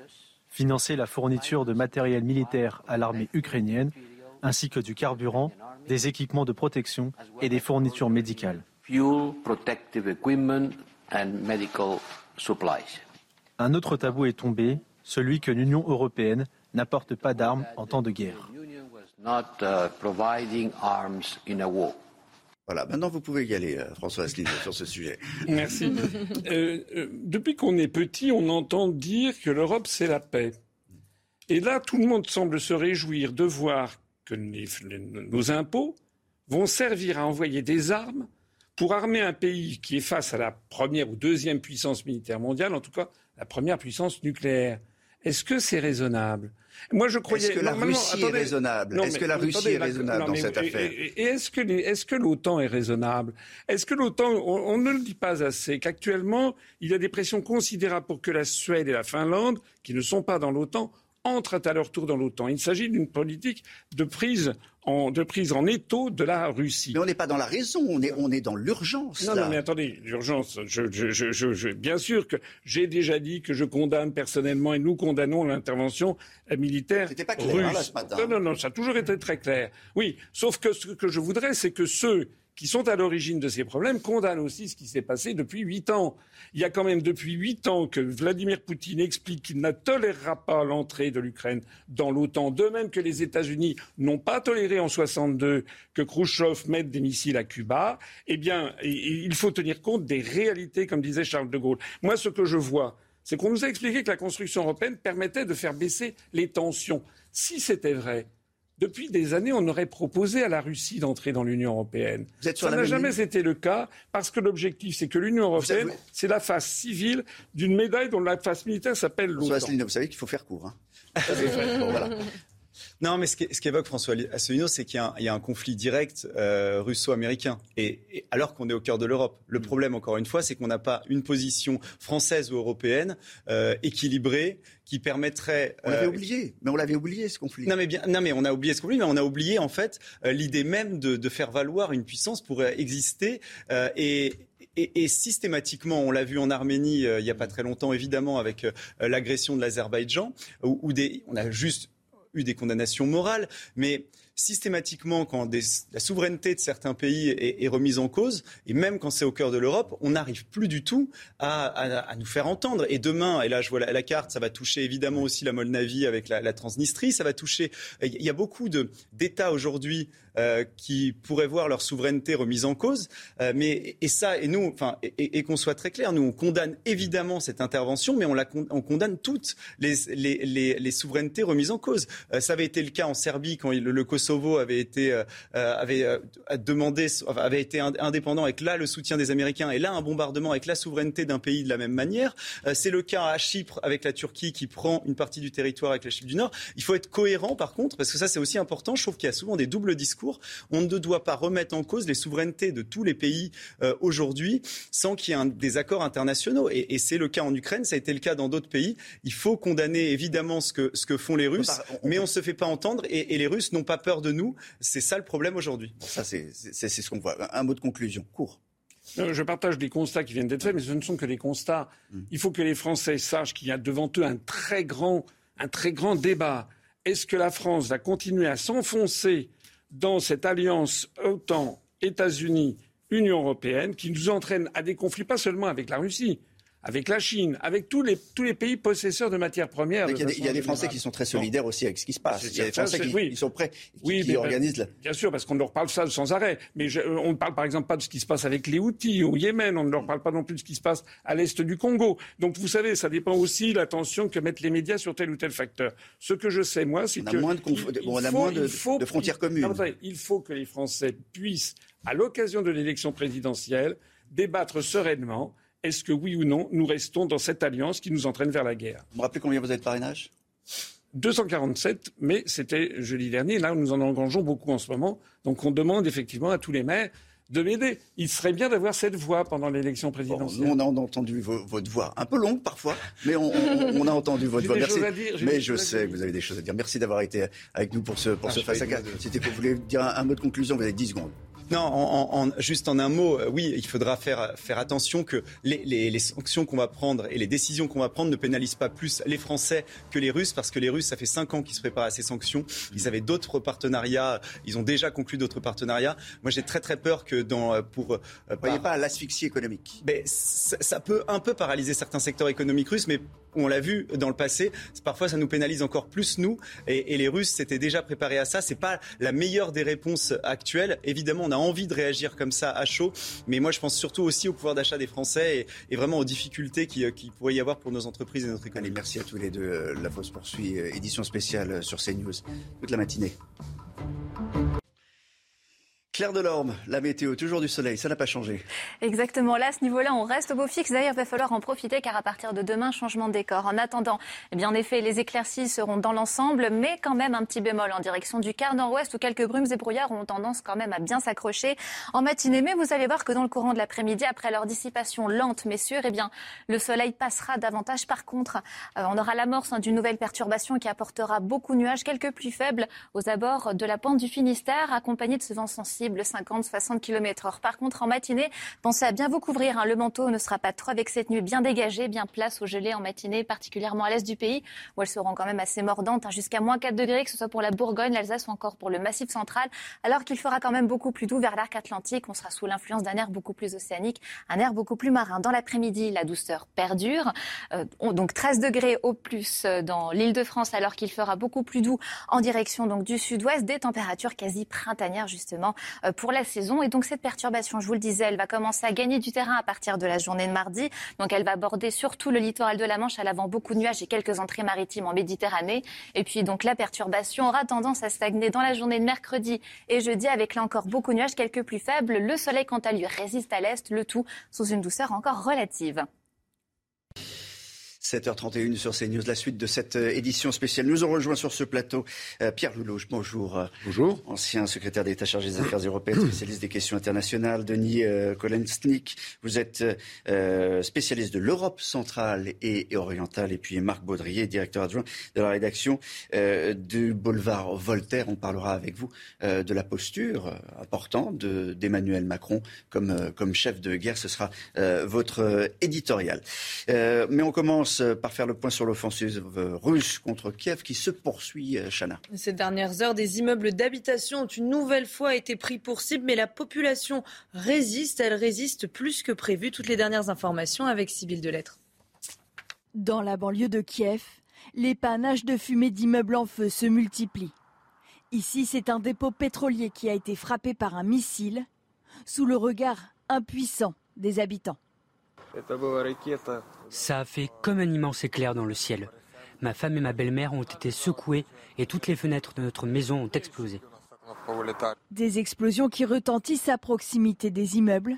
Ceux qui sont restés chez eux vivent dans l'angoisse. Chaque nuit, on a peur que ce soit pire que la veille.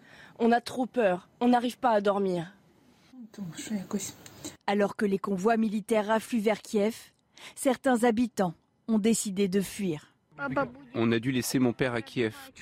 Il va aider notre armée et peut-être même qu'il va devoir combattre. Ceux qui restent s'organisent. Dans cette ville à 30 km de la capitale, les hommes restés sur place préparent des cocktails Molotov et des tranchées pour se protéger avec les moyens du bord. Je veux être utile et je veux faire quelque chose pour aider mon pays à se défendre contre l'agression russe. Dans ce lieu stratégique pour la défense de Kiev, les habitants sont déterminés à se battre jusqu'au bout. Harold Iman, on fait le point euh, tout de suite sur euh, l'avancée des, troupes russes et la résistance euh, ukrainienne, plus forte que prévu d'ailleurs, Harold. Oui, la résistance de l'armée régulière, surtout, a été surprenante. Donc, voici le front. Évidemment, le cœur, la cible principale, c'est Kiev, mais la ville elle-même n'est pas tombée. Le gouvernement y gouverne encore. Mais on a pris tout ceci, à commencer par la tristement célèbre ville de Tchernobyl. Euh, autre surprise, certainement, c'est les troupes qui sont sorties de Crimée. Alors, peut-être qu'ils n'ont pas encore tout à fait pris euh, Kherson, mais euh, ils, pas, ils ne sont pas arrivés jusqu'à Mariupol ni à Odessa auquel cas ils auraient complètement fermé la mer Noire, l'accès à la mer de l'Ukraine. Euh, Kharkiv, ville russophone, qui était réputée être de sympathie secrètement pro-russe, eh bien, euh, résistance acharnée. Ça, c'est une autre surprise. Et enfin, une surprise, c'est qu'il n'y ait pas eu cette attaque qui était un peu le casus belli, c'est-à-dire euh, Lénine. Poutine voulait déborder ici et réunir cette euh, province du Donbass, qui, est occupée dans cette partie-là, au reste de la province, euh, qui est en deux parties, ici. Donc voilà où on est aujourd'hui. Et donc la surprise, c'est que les grandes villes ne sont pas tombées. Euh, Pierre Lelouch, quand vous voyez cette, carte, vous vous dites tout n'est pas perdu ou c'est que le début et les Russes peuvent utiliser à présent leur, leur aviation, ça sera terrible ce qui est clair, c'est qu'il semble que Poutine euh, ait fait une erreur de calcul assez monumentale, puisque lui, il pensait refaire le coup de la Crimée euh, en 2014, avec une opération vite fait, bien fait, ce qu'il appelait le militaro-technique. Il voulait rentrer dans Kiev, prendre le président Zelensky, le remplacer par euh, des gens qu'il a déjà sur place. et puis c'était, et puis c'était fait, sans trop de casse. Là, il, s'est trompé sur la résistance de l'armée ukrainienne qui aguerri par huit années de guerre, euh, résiste euh, mieux que prévu. Deuxièmement, par la mobilisation euh, du peuple ukrainien. Troisièmement, par le président, qui traitait comme un acteur drogué et qui se révèle être un chef de guerre, assez bon, en même très bon en communication. bien sûr. Et puis, il se trompe aussi sur un Occident qu'il avait considéré avec beaucoup de mépris comme une bande de lâches et incapable de résister, qui petit à petit, sous l'influence d'ailleurs de quelque chose de très fondamental, ce sont ces images. Euh, aujourd'hui, c'est ça la nouveauté de cette guerre. N'importe quel citoyen est le journaliste de sa propre guerre grâce, grâce, au portable et au système satellitaire. Donc ces images, elles ont eu un impact énorme sur les gouvernements européens, notamment en Allemagne. Euh, qui, et, et, du coup, vous avez un revirement complet de la position de l'Allemagne sur les livraisons d'armes, sur les sanctions économiques, manifestation de 100 000 personnes hier à Berlin. Donc il y a une situation politique euh, en Europe qui est complètement différente que celle que pensait euh, Poutine, des sanctions massives sur le plan économique que, les Européens ne voulaient pas prendre mais qu'ils prennent. On parle aussi de livraison d'armes, d'où la montée aux extrêmes hier avec l'annonce de la mise en alerte des forces nucléaires. Donc on rentre dans une phase supérieure de l'escalade. Euh, je ne vois pas comment il va redescendre du cocotier, Poutine. Donc il faut absolument trouver le moyen. Ah bah, il ne peut pas reculer dans cet état-là, sauf accepter qu'il a perdu et mettre en cause son propre régime. Donc il va falloir trouver une négociation euh, acceptable. Oui, mais vous savez, comme m'a dit un jour Yitzhak Rabin, au milieu de la négociation avec les Palestiniens, on ne fait jamais la paix avec son ami par définition, à un moment, il faut s'asseoir avec euh, son adversaire. Il faut qu'on parte euh, en, Ukraine rejoindre Régine Delfour et, Fabrice Esner, qui sont nos envoyés euh, spéciaux. Vous êtes à, Lviv, qui est la principale ville de, l'ouest de, l'Ukraine. Vous avez raconté les difficultés pour, y arriver et le nombre de, réfugiés que vous avez croisés sur votre chemin tout à l'heure. quelle est la situation ce matin? Est-ce que on a encore, on, est quand même assez loin du, front et des, et des bombes là où vous vous trouvez? Oui, alors Olivier, euh, la situation ici euh, euh, semble quasi normale, mais face à ce calme, en fait, ce calme est plutôt trompeur parce que ce qu'il faut savoir, c'est que énormément de magasins, de cafés, de restaurants sont fermés. Les euh, habitants sont euh, plutôt invités à rester chez eux pour des raisons de sécurité. Hier, euh, par exemple, nous avons eu une, une alerte. Les sirènes ont retenti. Nous avons dû descendre dans les abris. La veille, il y avait eu trois alertes comme ça. Et le soir, en fait, c'était assez étrange parce que nous étions dehors et il y a en fait un couvre-feu. La ville était parsemée de militaires et de milices. C'était un petit peu anxiogène. Alors les gens qui sont ici nous disent être plus ou moins rassurés. Nous avons euh, rencontré euh, tout à l'heure euh, un couple avec un petit enfant qui vient de, 200 km d'ici, où il y a eu quelques bombes. Et je leur demandais quel était l'avenir, comment ils envisageaient l'avenir. En fait, ils m'ont dit on, est au jour, on vit au jour le jour, on ne peut pas faire de plan. Régine, il y, a une chose, c'est que le, couvre-feu, quand on parle de, couvre-feu, aujourd'hui, c'est bien couvre-feu militaire. Donc euh, la nuit, il y, a, des patrouilles. Ça n'a rien à voir, évidemment, avec les couvre-feux qu'on a connus euh, liés, au Covid. Euh, et il y a une, sorte de paranoïa absolue parce qu'on a peur que des militaires russes se cachent, se planquent, se déguisent. Oui, effectivement, Olivier, euh, ça n'a strictement rien à voir avec euh, les couvre-feux que nous avons pu voir. Hein. Ce sont des hommes qui sont armés, qui circulent.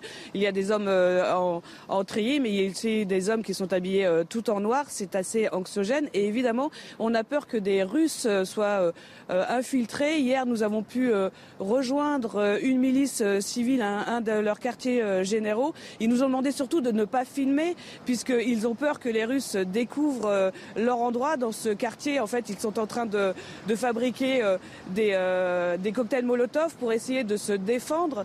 Donc effectivement, il y a une, grande euh, paranoïa, comme vous l'avez dit, puisque les Russes peuvent être infiltrés et ici, il n'est pas question de laisser le pays aux mains des Russes beaucoup, Régine, avec Régine Delfour, avec Fabrice Esner, Denis Kolesnik voulais vous entendre sur, d'abord, encore une fois, cette résistance dont, parlait euh, Pierre Lelouch il y a un instant. Euh, sont, finalement, on s'est aperçu que les, soldats russes étaient des soldats jeunes et peut-être pas aussi expérimentés que prévu. En fait, euh, il faut tout d'abord dire que l'armée russe a déjà à ce stade épuisé deux tiers de son dispositif qui était amassé tout au long des frontières ukrainiennes. Euh, deuxièmement, euh, en effet, on a surestimé les Russes, énormément surestimé les Russes, et on a énormément sous-estimé les Ukrainiens. le juif, vous n'êtes pas d'accord avec ça? Non, c'est le début. Je pense qu'il faut, je pense qu'il faut faire très attention à cette situation. Euh, ils ont engagé au départ 30 à 40 du dispositif de 200 000 hommes autour. la force armée russe, elle est considérable. Ils n'ont pas encore fait rentrer le gros de leur. la décision, elle est politique. Mais ils ont reconnu des morts. Bien sûr, mais ça, même sur le plan de la communication. Ils ont un problème parce qu'ils peuvent transformer Kiev en, en grosse nid. Ils savent mm. faire ça. Mm. Les Russes, ils savent faire un tapis de bombes et tout détruire. Euh, la question, c'est politiquement, c'est juste impensable. Euh, et encore une fois, ce que pensait euh, Vladimir Poutine, c'était l'emporter sans trop de casse. Aujourd'hui, il est confronté à une situation où il peut y avoir énormément de casse. Alors tout à l'heure, vous disiez escalade. Il est obligé de, continuer à escalader jusqu'où et comment, comment discuter L'armée des terres russe, c'est environ 280 000 hommes. C'est l'armée des terres. Bien sûr, il y a l'armée de l'air, il y a la marine, etc. Donc, deuxième chose, euh, peut-être c'est la chose sur laquelle je ne suis pas tout à fait d'accord, mais euh, en fait, on a surestimé le niveau du matériel et d'équipement russe aussi tout ce qu'on voyait au niveau des défilés militaires, euh, tous les chars nouveaux, etc. Euh, enfin, on s'est aperçu que du coup, il n'y en avait pas beaucoup. Et ça, ça date de l'époque de l'URSS, où par exemple les soviétiques, ils pouvaient faire tourner euh, des, avions de dernière génération devant les attachés militaires de, pays occidentaux, afin, de, de, les convaincre au fait que l'URSS disposait de, centaines de, ces bombardiers, etc., alors qu'il y en avait peut-être une quatorzaine. Voilà, donc en fait, on a quand même surestimé euh, le niveau d'équipement militaire et euh, en fait la capacité de l'armée russe à se battre. Est-ce qu'on voit tout? Bien sûr que non. Je crois que on est dans une phase euh, intermédiaire de ce conflit qui est, écoutez, c'est une affaire extrêmement préoccupante et difficile. une décision sans précédent, sans précédent, a été prise hier et annoncée par le président russe, qui est de passer en mode d'alerte pour les armes nucléaires. Euh, je crois qu'il est, euh, il faut prendre ça très au sérieux. Il faut naturellement pas euh, paniquer, mais c'est une affaire très sérieuse. il faut, il faut bien voir que nous avons mis en face un dispositif économique qui est complètement meurtrier. La totalité, la quasi-totalité des réserves bancaires de la Banque centrale russe sont bloquées. Objectif ils ne peuvent pas, ils peuvent pas avoir accès à leur propre monnaie. Ça veut dire que le rouble est en chute libre. Les gens sont en train d'essayer de tirer de l'argent dans les, les ATM à, à, Moscou. Ils n'y arrivent plus. La, la, monnaie baisse. Ils ne peuvent pas intervenir pour défendre leur, leur, monnaie. Ils vont se trouver dans des situations très compliquées. Nous aussi, d'ailleurs, s'ils ferment leur robinet de gaz, euh, c'est ce chose qu'ils n'ont pas encore faite. Donc on est, je crois qu'il ne faut pas. Euh, crier victoire euh, parce que les Ukrainiens. Personne n'a dit la victoire. Non, non, mais je pense que la situation est très compliquée pour. Je, ce que j'espère, pour résumer, ce que j'espère, c'est que, un peu comme pendant la crise de Cuba, alors qu'on fait de la gesticulation militaro-diplomatique, dessous il y a une négociation sérieuse pour essayer d'en sortir, parce que c'est ça qu'il faut faire, et rapidement. Vous nous expliquerez tout à l'heure la définition exacte de ce que vous appelez euh, gesticulation. Mais d'abord, j'aimerais qu'on on écoute un, un témoignage, euh, Chana. Ah oui, celui de Jérémy Delacruz. Il était notre invité à 6 heures dans la matinale. C'est un Français qui vit en Ukraine. Il se trouve actuellement à 140 km au sud de Kiev. Il nous a raconté son quotidien depuis 5 jours. Écoutez. Je suis toujours à 130 km euh, au sud de Kiev. Euh, moi, je suis en relation avec pas mal d'amis qui sont euh, dans la région de Kiev, plus proches que moi, et, euh, et ça, hier, c'était, vraiment les bombardements qui a duré pas mal de temps. Ici, moi, j'entends, j'entends les avions, les avions de chasse qui font des allers-retours, et notamment un avion qui a été abattu. Euh, hier, euh, enfin avant-hier, quand je suis allé au, parce que moi j'évite d'aller dans les grandes villes.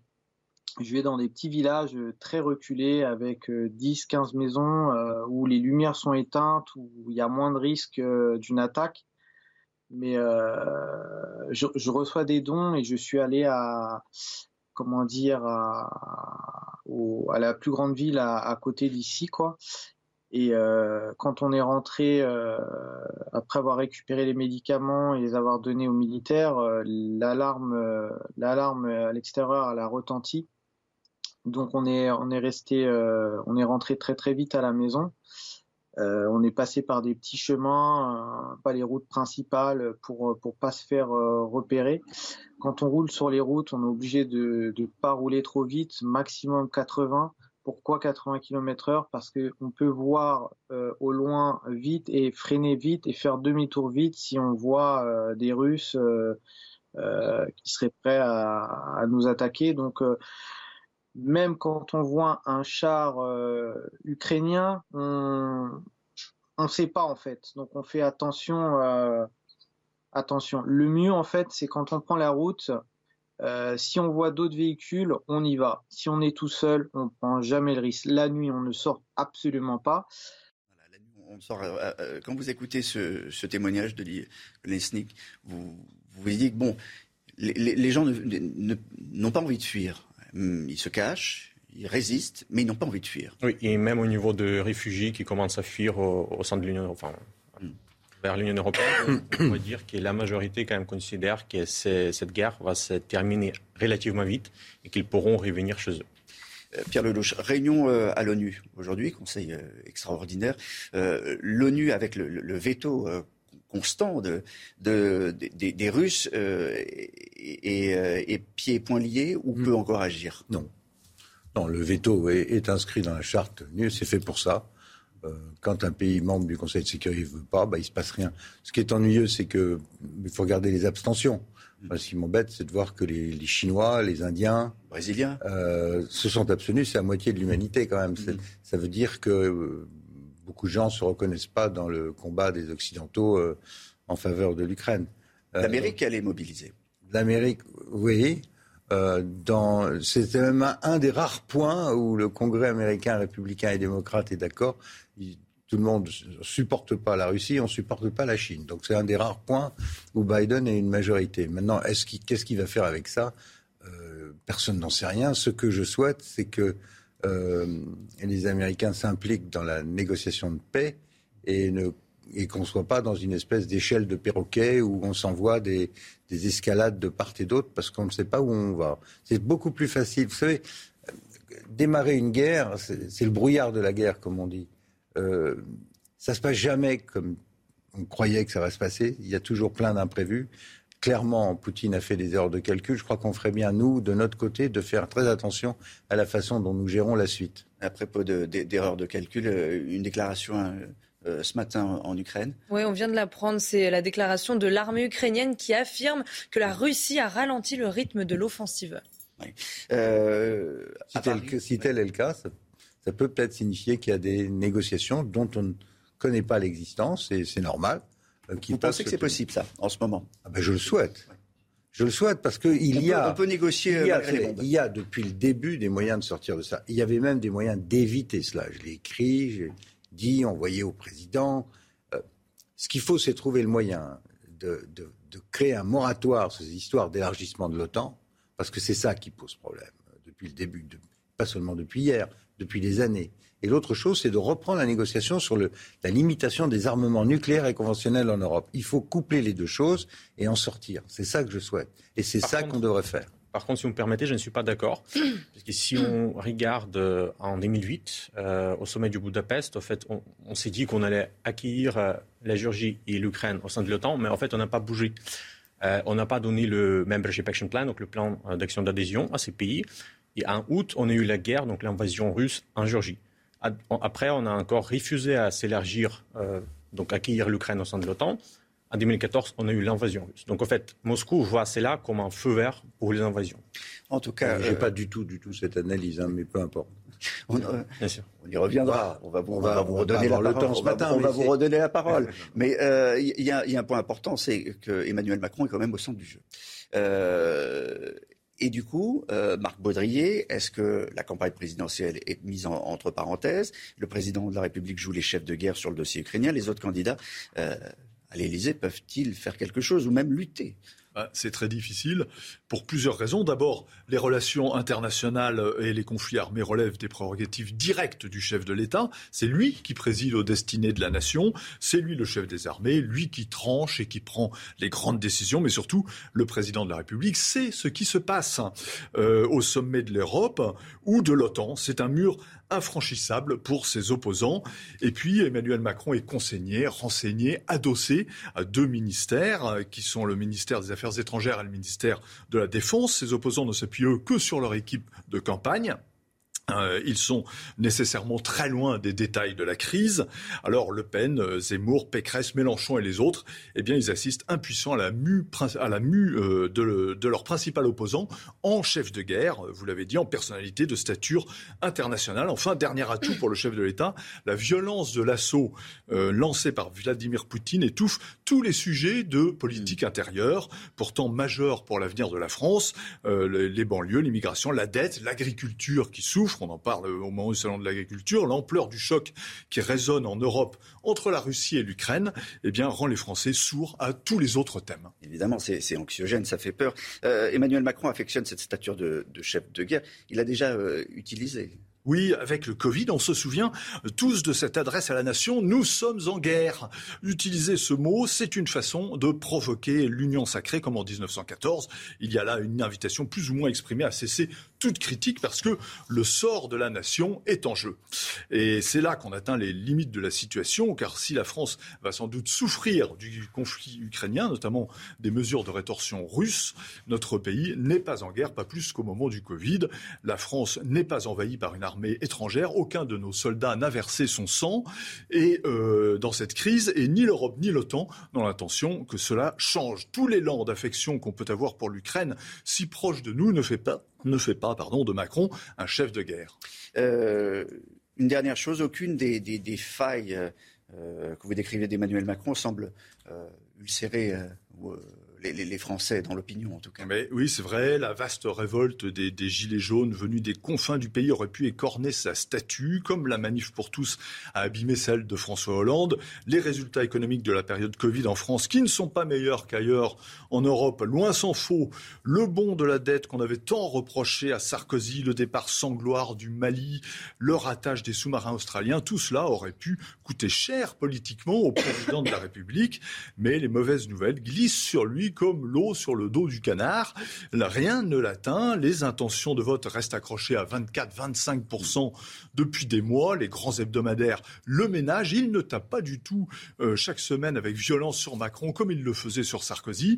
Macron a pour l'instant réussi à à imposer à la nation, de gré ou de force, une espèce d'union sacrée autour de lui, autour de cette odeur de poudre et de cette vraie fausse image de chef de guerre. Le point de vue de Marc merci euh, beaucoup. Je voulais qu'on se quitte, mais qu'on commente quand même une dernière image ensemble. Ces, euh, ces manifestations euh, euh, en, Russie, parce que c'est assez rare, manifestations euh, contre, contre la guerre, euh, qui ont donné beaucoup, beaucoup d'arrestations. De, je ne sais pas si on, a l'image en, régie. Oui, Pierre Lelouch. Moi, je voudrais rendre hommage, vraiment, à ceux qui manifestent en Russie, parce qu'il faut savoir que toute personne qui manifeste est considérée comme un agent de l'ennemi ou de l'étranger et, directement envoyé en prison. 2000 euh, personnes arrêtées hier. Ah oui, oui. Euh, donc euh, ils ont beaucoup de courage parce que chaque personne qui descend dans la rue sait qu'elle ne rentrera pas chez soi le, soir. Pour terminer, Denis, un commentaire? Bah, en commentaire, en fait, je voudrais bien dire qu'il y a énormément de gens, de soldats russes qui ont été capturés par l'armée ukrainienne. Et en fait, la société civile russe, les mères, enfin les familles, ils commencent à, à comprendre cela, ils commencent à s'en rendre compte. Et donc, je pense que c'est cela aussi qui provoque quelque part les, manifestations. Mais vous, vous, croyez une opposition à, l'intérieur de la Russie suffisamment forte pour pour euh, faire vaciller de manière ou d'une autre. C'est très, c'est très, très, très, des oligarques, par exemple. Très, très difficile à, à, dire. En général, les Russes sont très soudés, euh, mm. surtout quand leur pays euh, est attaqué. Et là, tout ce que fait Poutine, c'est de dire que la Russie est attaquée. Euh, par les sanctions économiques. Ils contrôlent l'information et il y a une chose qui m'inquiète beaucoup, comme beaucoup de gens qui regardent Moscou, qui ont connu la mm. période soviétique, c'est qu'à l'époque, il y avait un parti communiste, il y avait un comité central, il y avait un politburo, bref, il y avait des gens qui désignaient le chef de l'État. Aujourd'hui, il y a un homme seul avec une équipe de Silovski, c'est-à-dire des anciens du KGB comme lui, et personne ne sait euh, qui a de l'influence sur lui. On l'a vu l'autre jour, littéralement terroriser la garde rapprochée, y compris le, chef, des, services de renseignement. Donc euh, c'est tout ça est un petit peu inquiétant parce qu'on a une personne en face de nous dont on peut se demander si elle n'est pas en train de devenir autiste, âgée, etc. Compliqué. C'est pour ça que je dis, il faut gérer cette affaire avec. Euh, ce que pose la, question aux États-Unis, est-ce qu'il est en train de, de perdre la tête? Je vous remercie en tout cas tous les deux d'avoir été euh, en direct avec nous euh, ce matin. Et l'édition spéciale sur CNews se, se poursuit. Restez avec nous. Bonjour à tous. Le soleil qui règne en maître, mais au prix aussi d'une grande fraîcheur en matinée. C'est le programme du jour. Donc le soleil, il sera bel et bien là sur la quasi-totalité du pays, mais quand même avec un petit bémol en direction du quart nord-ouest où brumes et brouillards auront tendance à rester bien accrochés.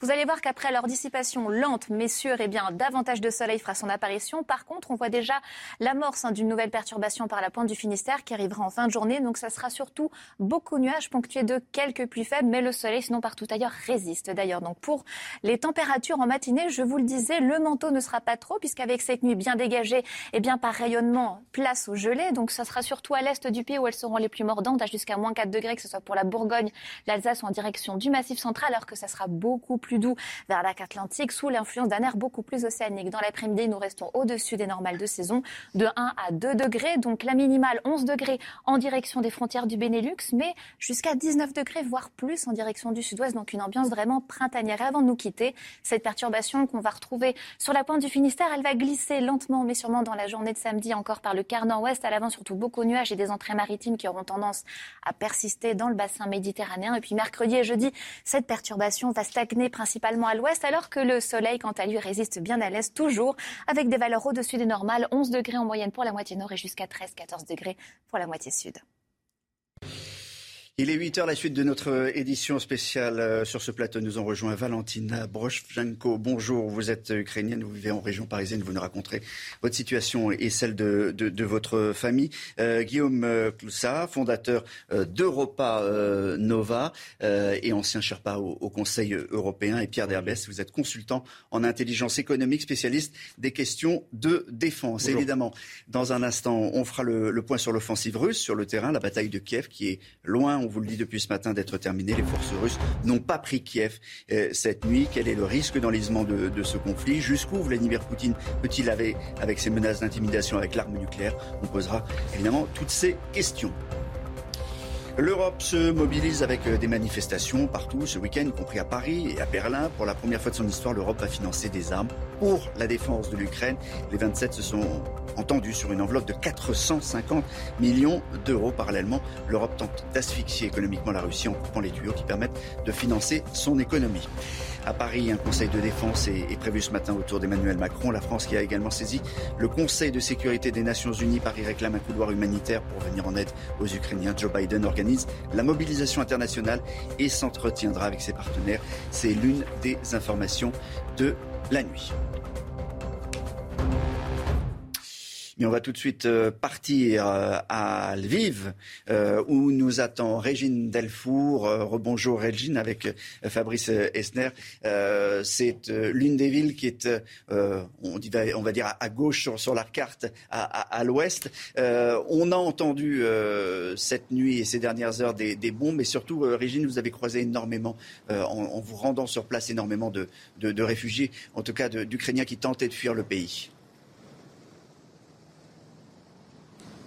Oui, beaucoup d'Ukrainiens sont ici à Lviv puisque pour la, cette ville apparaît comme plutôt sécurisée. Mais euh, nous avons rencontré dernièrement euh, un couple qui venait de Kharkiv, euh, qui dès qu'ils ont entendu les bombes ont décidé de venir ici pour se réfugier pour être plus à l'abri. Euh, ils ne savent pas trop euh, ce qu'ils euh, vont faire, puisque ici, maintenant, on parle plus d'un endroit sécurisé. Hein. Il faut savoir qu'il y a quand même des, alertes qui sont assez régulières. les sirènes retentissent et les gens sont obligés d'aller dans les abris. La circulation semble ici normale, la, vie semble normale, mais elle est loin d'être normale. C'est un calme qui est plutôt fin. Les gens se préparent. Ceux qui sont ici, beaucoup ont sont décidé de rester ici pour résister. Nous avons pu rentrer dans, un QG d'une d'une milice civile où euh, ils préparent des cocktails Molotov, où ils accueillent des réfugiés, où il y a beaucoup d'aide euh, au niveau vestimentaire mais aussi alimentaire. Et en fait, toute l'Ukraine et notamment les Ukrainiens ici attendent vraiment les nouvelles dispositions de la communauté européenne mais aussi de la communauté internationale. Je voulais vous entendre, euh, Valentina Brovchenko. Bonjour. Euh, vous avez entendu euh, les, propos de notre envoyé spécial. Ce pays qui se mobilise, ce pays qui résiste en, quelque, sorte. vous, vu de, Paris, je voulais vous présenter. Vous êtes ukrainien, vous vivez en France depuis sept ans. Toute votre famille est à Kiev. J'imagine que vous avez des nouvelles d'eux tous les jours. comment ils vivent les, les choses Comment ils vivent le couvre-feu de ces dernières heures? Au moins tous les heures avec ma mère, on est convenu que tous les heures, elle m'envoie un petit message, trois lettres, juste pour savoir qu'elle est encore là. Père, mon père s'est porté volontaire. En ce moment, il est dans l'armée pour protéger son pays, sa famille et aussi l'Europe. Mmh.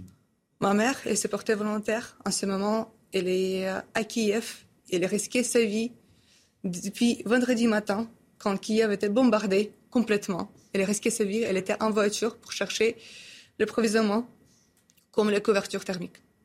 Mes deux, petites sœurs sont à Kiev avec notre grand-mère de 73 ans. Notre, c'est mes petites sœurs en ce moment qui protègent notre grand-mère parce que malheureusement, elle a des conditions médicales et elle commence à perdre la mémoire. Et du coup, c'est surtout elles qui sont devenues adultes mes petites sœurs de 15 et 18 ans. Vendredi, ils sont passés toute la journée à l'abri, l'abri sous terre. À Kiev, il fait très froid en février. Sous terre, sans chauffage, elles sont tombées, les deux, elles sont tombées malades. depuis samedi matin, ma mère ne peut plus rentrer. J'espère qu'elle pourrait rentrer ce soir à la maison. Le 24, c'était l'anniversaire de ma petite sœur qui est 18 ans. Elle a eu 18 ans. c'est l'âge très important, c'est l'anniversaire très important pour les Ukrainiens. on fête le plus parce qu'on devient adulte. Et elle est prévue de sortir avec ses amis. Elle a prévu d'avoir un dîner avec sa famille. Elle l'a pas eu ce matin, euh, on, vous entend et on entend euh, votre émotion et on l'entend tous. Euh, votre rêve, ça serait vous de les rejoindre ou que eux puissent vous, vous rejoindre? Mon rêve, ce serait que Kiev ne soit pas bombardé. Mhm. Mon rêve, ce serait que notre pays pourrait vivre comme il vivait avant, avoir notre domicile, ne pas avoir peur de jour au lendemain, ne pas avoir peur chaque heure que tu ne reçois pas le message de ta mère. Ne pas avoir peur pour tes amis.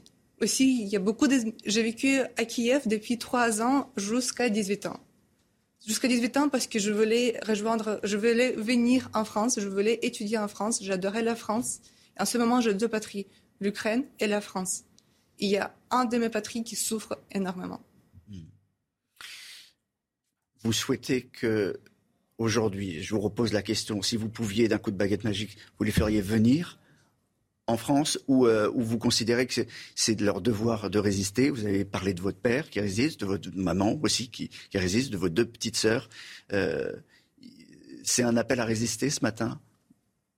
Euh, Ce matin, je suis venue surtout pour les Français. J'aurais fait tout pour avoir ma famille en sécurité. Mais c'est... Mes parents, ils vont pas venir dès le premier jour, dès qu'il y avait le risque de la guerre, ils ont dit qu'ils vont se porter volontaires pour aider, parce que c'est leur domicile, parce que c'est leur famille. Euh, j'aurais fait tout pour euh, que mes sœurs elles puissent venir, parce qu'elles, elles ne peuvent pas faire grand-chose. à 18 ans, imaginez-vous 18 ans ou 15 ans. Mm. Euh, j'appelle le français. J'appelle parce que nous avons besoin de votre aide. On a besoin de l'aide de votre gouvernement. On a besoin de l'aide de l'OTAN. Notamment, on vous demande de pouvoir demander à votre gouvernement, demander à l'OTAN de refermer le ciel. Ah, en ce moment, la faiblesse la plus grande de notre peuple de l'Ukraine, c'est euh, l'espace aérien. On vous demande de nous protéger, on vous demande de protéger notre ciel pour que nous puissions continuer à résister et aussi, comme ça, on protège l'Union européenne, on protège toute l'Europe. Parce qu'en ce moment, la guerre est chez nous. Mais si, si le lendemain, il va prendre l'Ukraine, il y aura toujours le risque pour l'Union européenne. Guillaume Clossa peut peut-être vous, répondre sur euh, la question du, ciel, sur la question de l'OTAN. Euh, aujourd'hui, euh, les, mirages français sont à la frontière, à l'extérieur, et n'ont absolument pas l'intention de, de, rentrer en, Ukraine. Est-ce que l'OTAN est en capacité, ou, souhaite, ou veut protéger le, le, ciel ukrainien? La difficulté de l'OTAN, c'est que c'est une alliance défensive, ce n'est pas une alliance offensive. Et donc ça pose la question pour les Européens de se douter de leur propre armée de leur propre pilier offensif plus que jamais. Euh, ce que, les Européens sont en train de faire et ce que la Commission a fait hier en annonçant qu'elle allait financer des avions, c'est une sorte de révolution, c'est déjà un, geste euh, très très fort.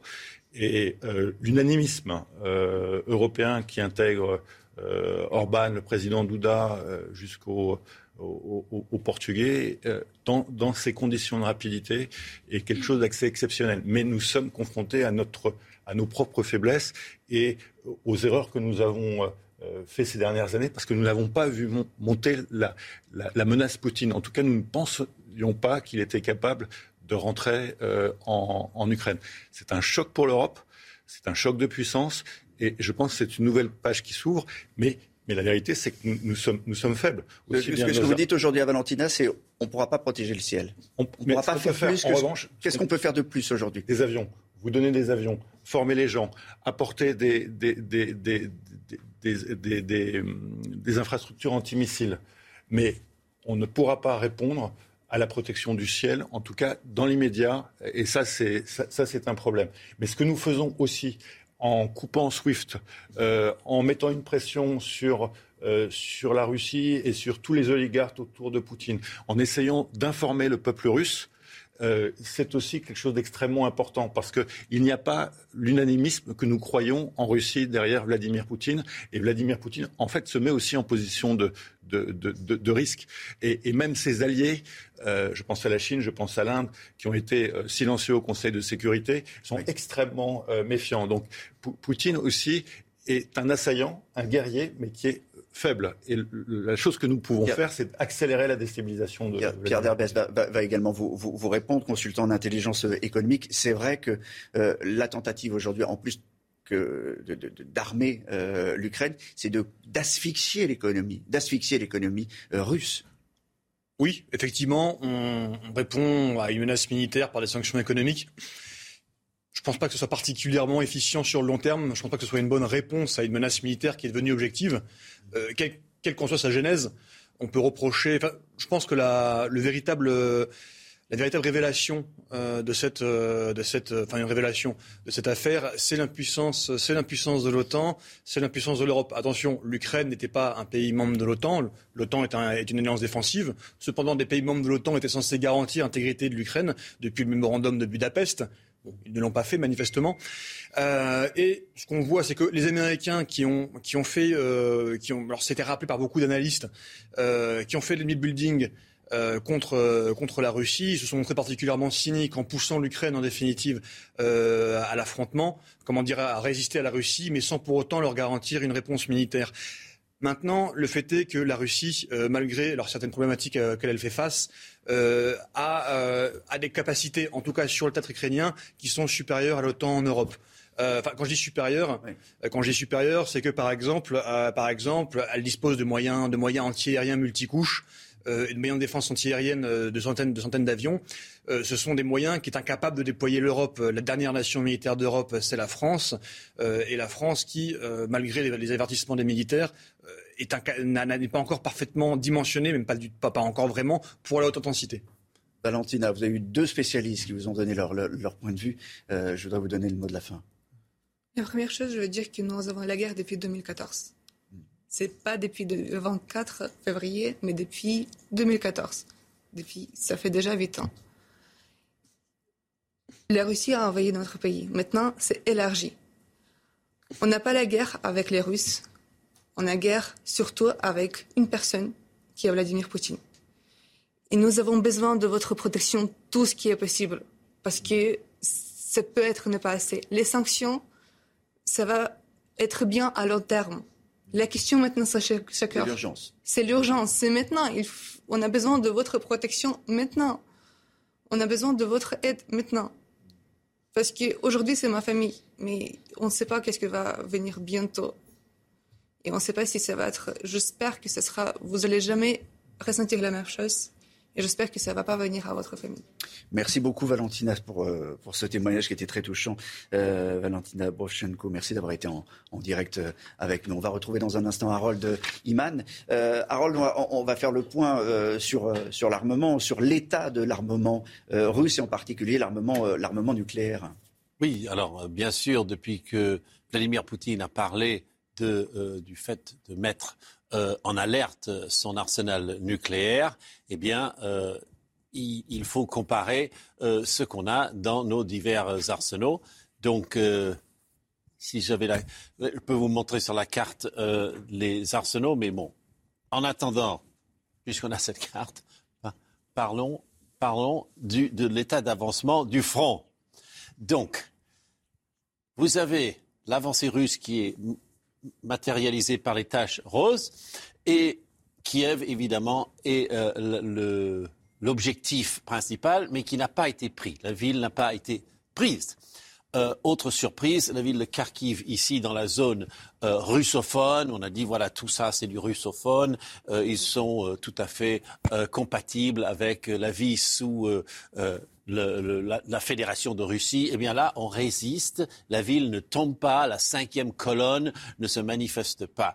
Euh, ici, depuis la Crimée, qui est une péninsule surarmée, voilà, les, soldats sont sortis dans ces deux directions, visant Odessa et Mariupol, mais n'ont pris ni l'un ni l'autre et piétinent devant Kherson, qui est la grande ville la plus proche. Et enfin, autre surprise, c'est que le Donbass, ici séparé, que euh, Vladimir Poutine a reconnu comme des États indépendants, eh bien, on devait normalement les doubler de volume pour prendre la partie qui était encore ukrainienne, et cela ne s'est pas vraiment fait. Donc, on a une série de petites surprises dans cette guerre terrestre. Pierre Derbès, vous n'êtes euh, pas tout à fait. Alors, merci d'abord, euh, Harold, pour, pour, ces, pour ces précisions. Euh, ça, c'est vraiment le, dernier point, les dernières informations hein, sur l'avancée du, du, front russe et la, et la résistance ukrainienne. Mais, Techniquement, ce n'est pas, pas 100% surprenant. alors, en fait, l'armée, l'armée ukrainienne a eu tout le temps, a eu, a eu beaucoup de temps de, pour se retrancher dans l'est du pays. Alors on pensait que l'attaque russe serait foudroyante, mais il est possible qu'ils aient pu se retrancher, euh, se retrancher, profiter du terrain. Il ne faut pas oublier que l'armée ukrainienne, c'est quand même 200 000 hommes, euh, 2000, 2000 chars, 3000 blindés, en gros. En gros, euh, qui ont des gros problèmes structurels euh, sur le commandement et le contrôle, sur les transmissions, sur la logistique, mais qui, en revanche, au niveau tactique, sont, sont très combatifs, ont des moyens certes assez anciens, ex-soviétiques, euh, mais sont capables, avaient vu venir euh, une potentielle attaque et sont capables de résister. Euh, et c'est pour ça qu'on voit que progressivement, au niveau tactique, ils sont capables d'opposer à la Russie en perdant du terrain, une résistance assez forte. Concernant les aires urbaines, là aussi c'est un peu moins surprenant. L'armée russe n'est pas techniquement taillée explicitement pour, des opérations urbaines, ou plutôt la, guerre de intensité, notamment en aire urbaine, est très difficile à mener. Euh, pour des questions évidentes de, comment dirais-je, de, euh, de dégâts, de, de, de risque de dégâts collatéraux. Euh, parce que les armées sont capables de s'y, de, retrancher, euh, d'y, faire, d'y faire des civils. Euh, et donc l'armée russe est obligée, est obligée justement de, de, poser, de poser des moyens, de poser des moyens, éviter, l'escalade. Mais en revanche, la Russie n'est pas, pas, comment dirais-je, euh, sans moyens de contre-guérilla. Au contraire, ces brigades interarmées, qui sont un petit peu d'ailleurs proches du modèle de nos GTIA à nous, euh, sont également, euh, sont également plutôt efficaces, efficaces contre-guérilla. Et d'ailleurs, la venue également de, soldats, de soldats tchétchènes spécialistes en combat urbain et périurbain et contre-guérilla est là justement, a priori, pour combler, pour combler les, les difficultés des soldats, des soldats russes réguliers si j'ose dire, euh, dans les aires urbaines. Deux informations de, la nuit euh, qui sont importantes, euh, sont deux urgents qui concernent des déclarations à la fois russes et ukrainiennes. Alors cette déclaration de l'armée ukrainienne d'abord qui affirme que la Russie a ralenti, je cite, le rythme de l'offensive et puis on vient de l'apprendre, c'est une information de l'armée russe, la population de Kiev peut librement quitter la ville. Un commentaire, Guillaume Plossa, vous êtes, je rappelle, fondateur d'Europa Nova. Plusieurs commentaires, mais sur, sur l'armée russe, il faut dire que euh, Vladimir Poutine a expliqué pendant des années et des années que les Ukrainiens étaient des frères. Et euh, je pense que les jeunes Russes qui sont dans l'armée ont aussi une sorte de choc psychologique. On voit toute une série de témoignages des habitants qui essaient de dialoguer avec les, jeunes Russes. C'est pour ça que Vladimir Poutine a envoyé les Tchétchènes qui sont des mercenaires. Euh, et donc je pense qu'il y, a beaucoup de questionnements au sein de l'armée russe psychologique sur mais qu'est-ce qu'on fait et, doit-on vraiment le faire? Ça c'est le premier élément. Le deuxième élément qui me paraît euh, euh, important, c'est que la qualité du leadership ukrainien, aussi bien à la tête de l'État qu'au sein du gouvernement, où il y a un, vice-premier ministre que je, connais, qui est mmh. Mikhail Fedorov, qui est d'une grande qualité, mmh. que le maire de, de Kiev. Et tous ces gens ont le sentiment de défendre l'Europe l'Union européenne, les valeurs européennes et l'Ukraine. Et donc le combat qu'ils ont pour eux est un combat d'abord moral et un combat euh, éthique. Et ça, c'est important parce que je pense qu'en Europe, tout d'un coup, on se rend compte que euh, on découvre l'Ukraine, on découvre les Ukrainiens et on voit que les Ukrainiens sont des Européens comme les autres. il y a une vraie solidarité euh, en, France et euh, on l'a vu hier d'ailleurs en, Europe et, en France avec des manifestations. il y en a eu une hier à, Toulouse. Vous avez participé à celle-là, Irina Touz. Bonjour, en direct avec nous. Vous êtes coordinatrice du collectif Ukraine Libre Toulouse. vous êtes, vous vivez en France depuis depuis 11 ans, vos parents sont, à Kiev. Euh, donc cette, manifestation, c'est ce qu'on a dit, c'était euh, un, joli geste de reconnaissance au fond de, l'appartenance en quelque sorte européenne euh, de l'Ukraine. Oui, donc euh, effectivement, nous avons, euh, nous étions 2000 hier sur la place du Capitole. Le, le maire de Toulouse, il nous a soutenus, donc il était avec nous, parmi nous. Euh, notre ville, Toulouse, elle est jumelée avec euh, avec Kiev.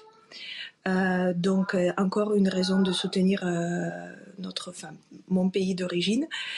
Euh, on continue à se mobiliser et c'est ce qu'on souhaite donc passer comme message. Les Français, s'il vous plaît, soyez avec nous. C'est ça ce qui. Dites-nous de, de, de, de, quelle manière, parce que euh, on, on, peut se mobiliser à, à, à tous les niveaux. Euh, il y a des mobilisations au, au, niveau politique. Il y a Emmanuel Macron euh, qui, est, qui, est, qui est dans le jeu évidemment, qui se mobilise. Il y a la, les Nations Unies, mais comment les Français peuvent se mobiliser eux? Alors effectivement, trois, trois façons. Il a trois trois façons de le faire. Donc la première, c'est de, de, de, de par exemple, appeler, on est en train de mettre la ligne euh, d'urgence, enfin d'urgence, euh, la hotline à Toulouse, pour pouvoir euh, en fait se mettre sur la liste des personnes qui pu- peuvent accueillir les personnes. Ensuite, nous sommes en train de aussi mobiliser, enfin penser comment on peut intégrer les, les, les bénévoles, les bénévoles euh, français qui peuvent nous aider. Il faut beaucoup de coordination, il, est- il a beaucoup de travail. Il a le petit, la petite chose à faire, c'est de soit mettre sur votre masque un petit drapeau ukrainien à couleur de, de, de, de l'Ukraine, ou peut-être faire un petit ruban. Euh, jaune et bleu. Donc c'est aussi une petite idée ou mettre euh, euh, la couleur le drapeau ukrainien sur le sur votre avatar sur Facebook. Donc euh, les Ukrainiens ils ont besoin de soutien également militaire mais également moral. C'est pour ne pas se sentir seul. Merci, merci de votre témoignage. On a entendu le, le, le- le message. euh, Et la page, donc du coup la page, Ah ouais. regardez la page Ukraine libre euh, Toulouse, vous pouvez trouver les informations sur cette page. Merci beaucoup d'avoir été en, en direct avec nous. La, la solidarité européenne, la solidarité française, c'est important. C'est extrêmement, c'est c'est extrêmement important. Presque inattendu d'ailleurs. Oui, c'est c'est presque inattendu, mais je, je pense que euh, la qualité des leaders ukrainiens euh, a la découverte du président Zelensky. Moi, j'ai eu l'occasion de côtoyer d'autres dirigeants ukrainiens. C'était très frappant parce que c'est des gens que, que nous, nous imaginions quelque part dans la sphère russe. Et tout d'un coup, on se rend compte qu'ils se comportent comme des Occidentaux avec un, un, un standing moral, un standing éthique qui nous donnerait envie d'avoir des dirigeants de cette euh, qualité. Et je pense que ça, ça, ça, ça joue là-dedans. Et puis on a vu le, le courage aussi du peuple ukrainien. Et dans tous les États membres, des Ukrainiens parlent dans les langues euh, des pays pour expliquer ce qui se passe. Et donc ils ont une capacité aussi de faire comprendre. Un court commentaire, s'il vous plaît, Pierre parce C'est vrai que la, vrai que la Russie, qui, considérait que, que l'Ukraine n'était qu'une province, et historiquement ce n'était pas faux, a réussi par, par sa brutalité et par son irrédentisme euh, à créer, de fait, un État-nation ukrainien. En tout cas pour la partie, euh, pour la partie ouest, mais on, on a l'impression que le, le soutien même dans, certaines, dans une partie des populations russophones n'est pas si, aussi affirmé, oui, enfin, effectivement, euh, euh, à Moscou. Après, les rubans, c'est une, bon, c'est une jolie chose. Et effectivement, euh, ça, ça montre que les, les Ukrainiens sont capables de mettre en place une guerre de l'information très efficace. Alors, euh, Ju- Justement, dans, dans la guerre de, de- de communication, cette dernière information, On euh, l'armée russe qui accuse le pouvoir ukrainien d'utiliser la population de Kiev comme, je cite, bouclier humain. Voilà. Et puis euh, une autre information est-ce qu'il est, qu'il est possible de, de- de- de négocier? Pour l'instant, euh, il y a une main tendue. Euh, où, quand, comment, on ne sait rien. Que vont faire les, les- les Ukrainiens Euh, On va peut-être euh, pouvoir écouter euh, une déclaration du, du chef de l'État ukrainien, il me semble. Je dis les choses franchement. Je ne crois pas trop à un résultat de ces pourparlers. Mais il faut qu'on essaye. Pour qu'aucun citoyen ukrainien ne doute de moi et se dise qu'en tant que président, je n'ai pas essayé d'arrêter la guerre alors qu'il y avait une petite chance. Il y a une chance, une petite chance, euh, pas de chance du tout, à, à votre avis? D'arrêter le, d'arrêter le conflit? Non, de, de discuter, oui. De Bah, je-. Il y a toujours, euh, enfin, il est toujours, il est toujours possible de négocier, oui, effectivement. Enfin, je veux dire, la, la négociation en soi n'est pas, euh, quand on est impossible. Mais là, en fait, on est en plein, on est en plein dans les combats. Il y aurait une négociation possible que s'il y a, si, seul- si seulement s'il y a un effet majeur euh, de l'armée ukrainienne euh, contre contre l'armée russe. Et a priori, même si on glose beaucoup sur la la lenteur de l'armée russe à conquérir le territoire ukrainien, bon. fait cinq jours, c'est le cinquième jour de combat. Euh, a priori, l'armée russe, euh, enfin, l'armée russe de fait gagne du terrain, pas aussi rapidement qu'on se qu'on Gagne du terrain, mais euh, a priori revendique ce matin, c'est la dernière information, la suprématie aérienne. Exactement, c'est une information de l'armée russe une nouvelle fois. Donc la Russie revendique, je cite, la suprématie aérienne dans toute l'Ukraine.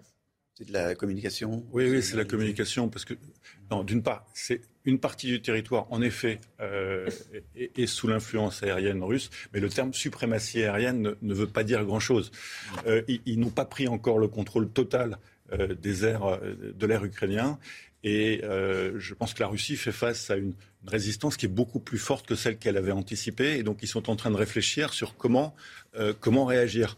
Et la première réaction a été d'envoyer les Tchétchènes parce qu'il y a une sorte de méfiance par rapport au volontarisme de, l'armée russe, composée de jeunes Russes qui n'ont pas forcément envie d'attaquer les Ukrainiens. Vous restez avec nous, on marque une pause, on se retrouve dans un instant pour la suite de cette édition spéciale sur CNews. Merci d'être avec nous sur CNews, 8h30, édition spéciale qui se poursuit, cinquième jour de, guerre en, Russie. Toute la rédaction est mobilisée, vous le savez, pour vous euh, donner les dernières images, pour vous faire écouter aussi les, derniers témoignages. Et puis, dans un instant, on commencera par faire le point sur l'offensive russe sur, le terrain. La bataille de Kiev est loin de, de terminer. Quel est le risque d'enlisement de ce conflit? Jusqu'où Vladimir Poutine peut-il aller avec ses menaces d'intimidation avec l'arme nucléaire? On posera euh, la question évidemment avec euh, ceux qui sont autour de, ce plateau. L'Europe se mobilise avec euh, des manifestations partout ce week-end, y compris à Paris, y compris à Berlin pour la première fois de son histoire. L'Europe va financer des armes pour la défense de l'Ukraine à hauteur de 450 millions d'euros. Parallèlement, l'Europe tente d'asphyxier économiquement la Russie en coupant les tuyaux qui permettent de financer son économie. La Banque centrale russe a annoncé ce matin relever très fortement son taux directeur euh, à 20%, de 10,5 points à 20% pour faire face aux sévères sanctions économiques euh, décrétées par les Occidentaux. On va essayer de, vous expliquer ce que ça signifie. Et puis à Paris, un, conseil de défense est prévu euh, ce matin autour d'Emmanuel Macron. La France qui a également saisi le Conseil de sécurité des Nations Unies. Paris réclame un couloir humanitaire pour venir en aide aux Ukrainiens. Joe Biden, de son côté, organise la mobilisation internationale et s'entretiendra avec ses partenaires. C'est l'une des informations de la nuit, euh, Chana. Mais euh, ces dernières minutes, il y a eu d'autres euh, informations, d'autres urgences en provenance de Kiev.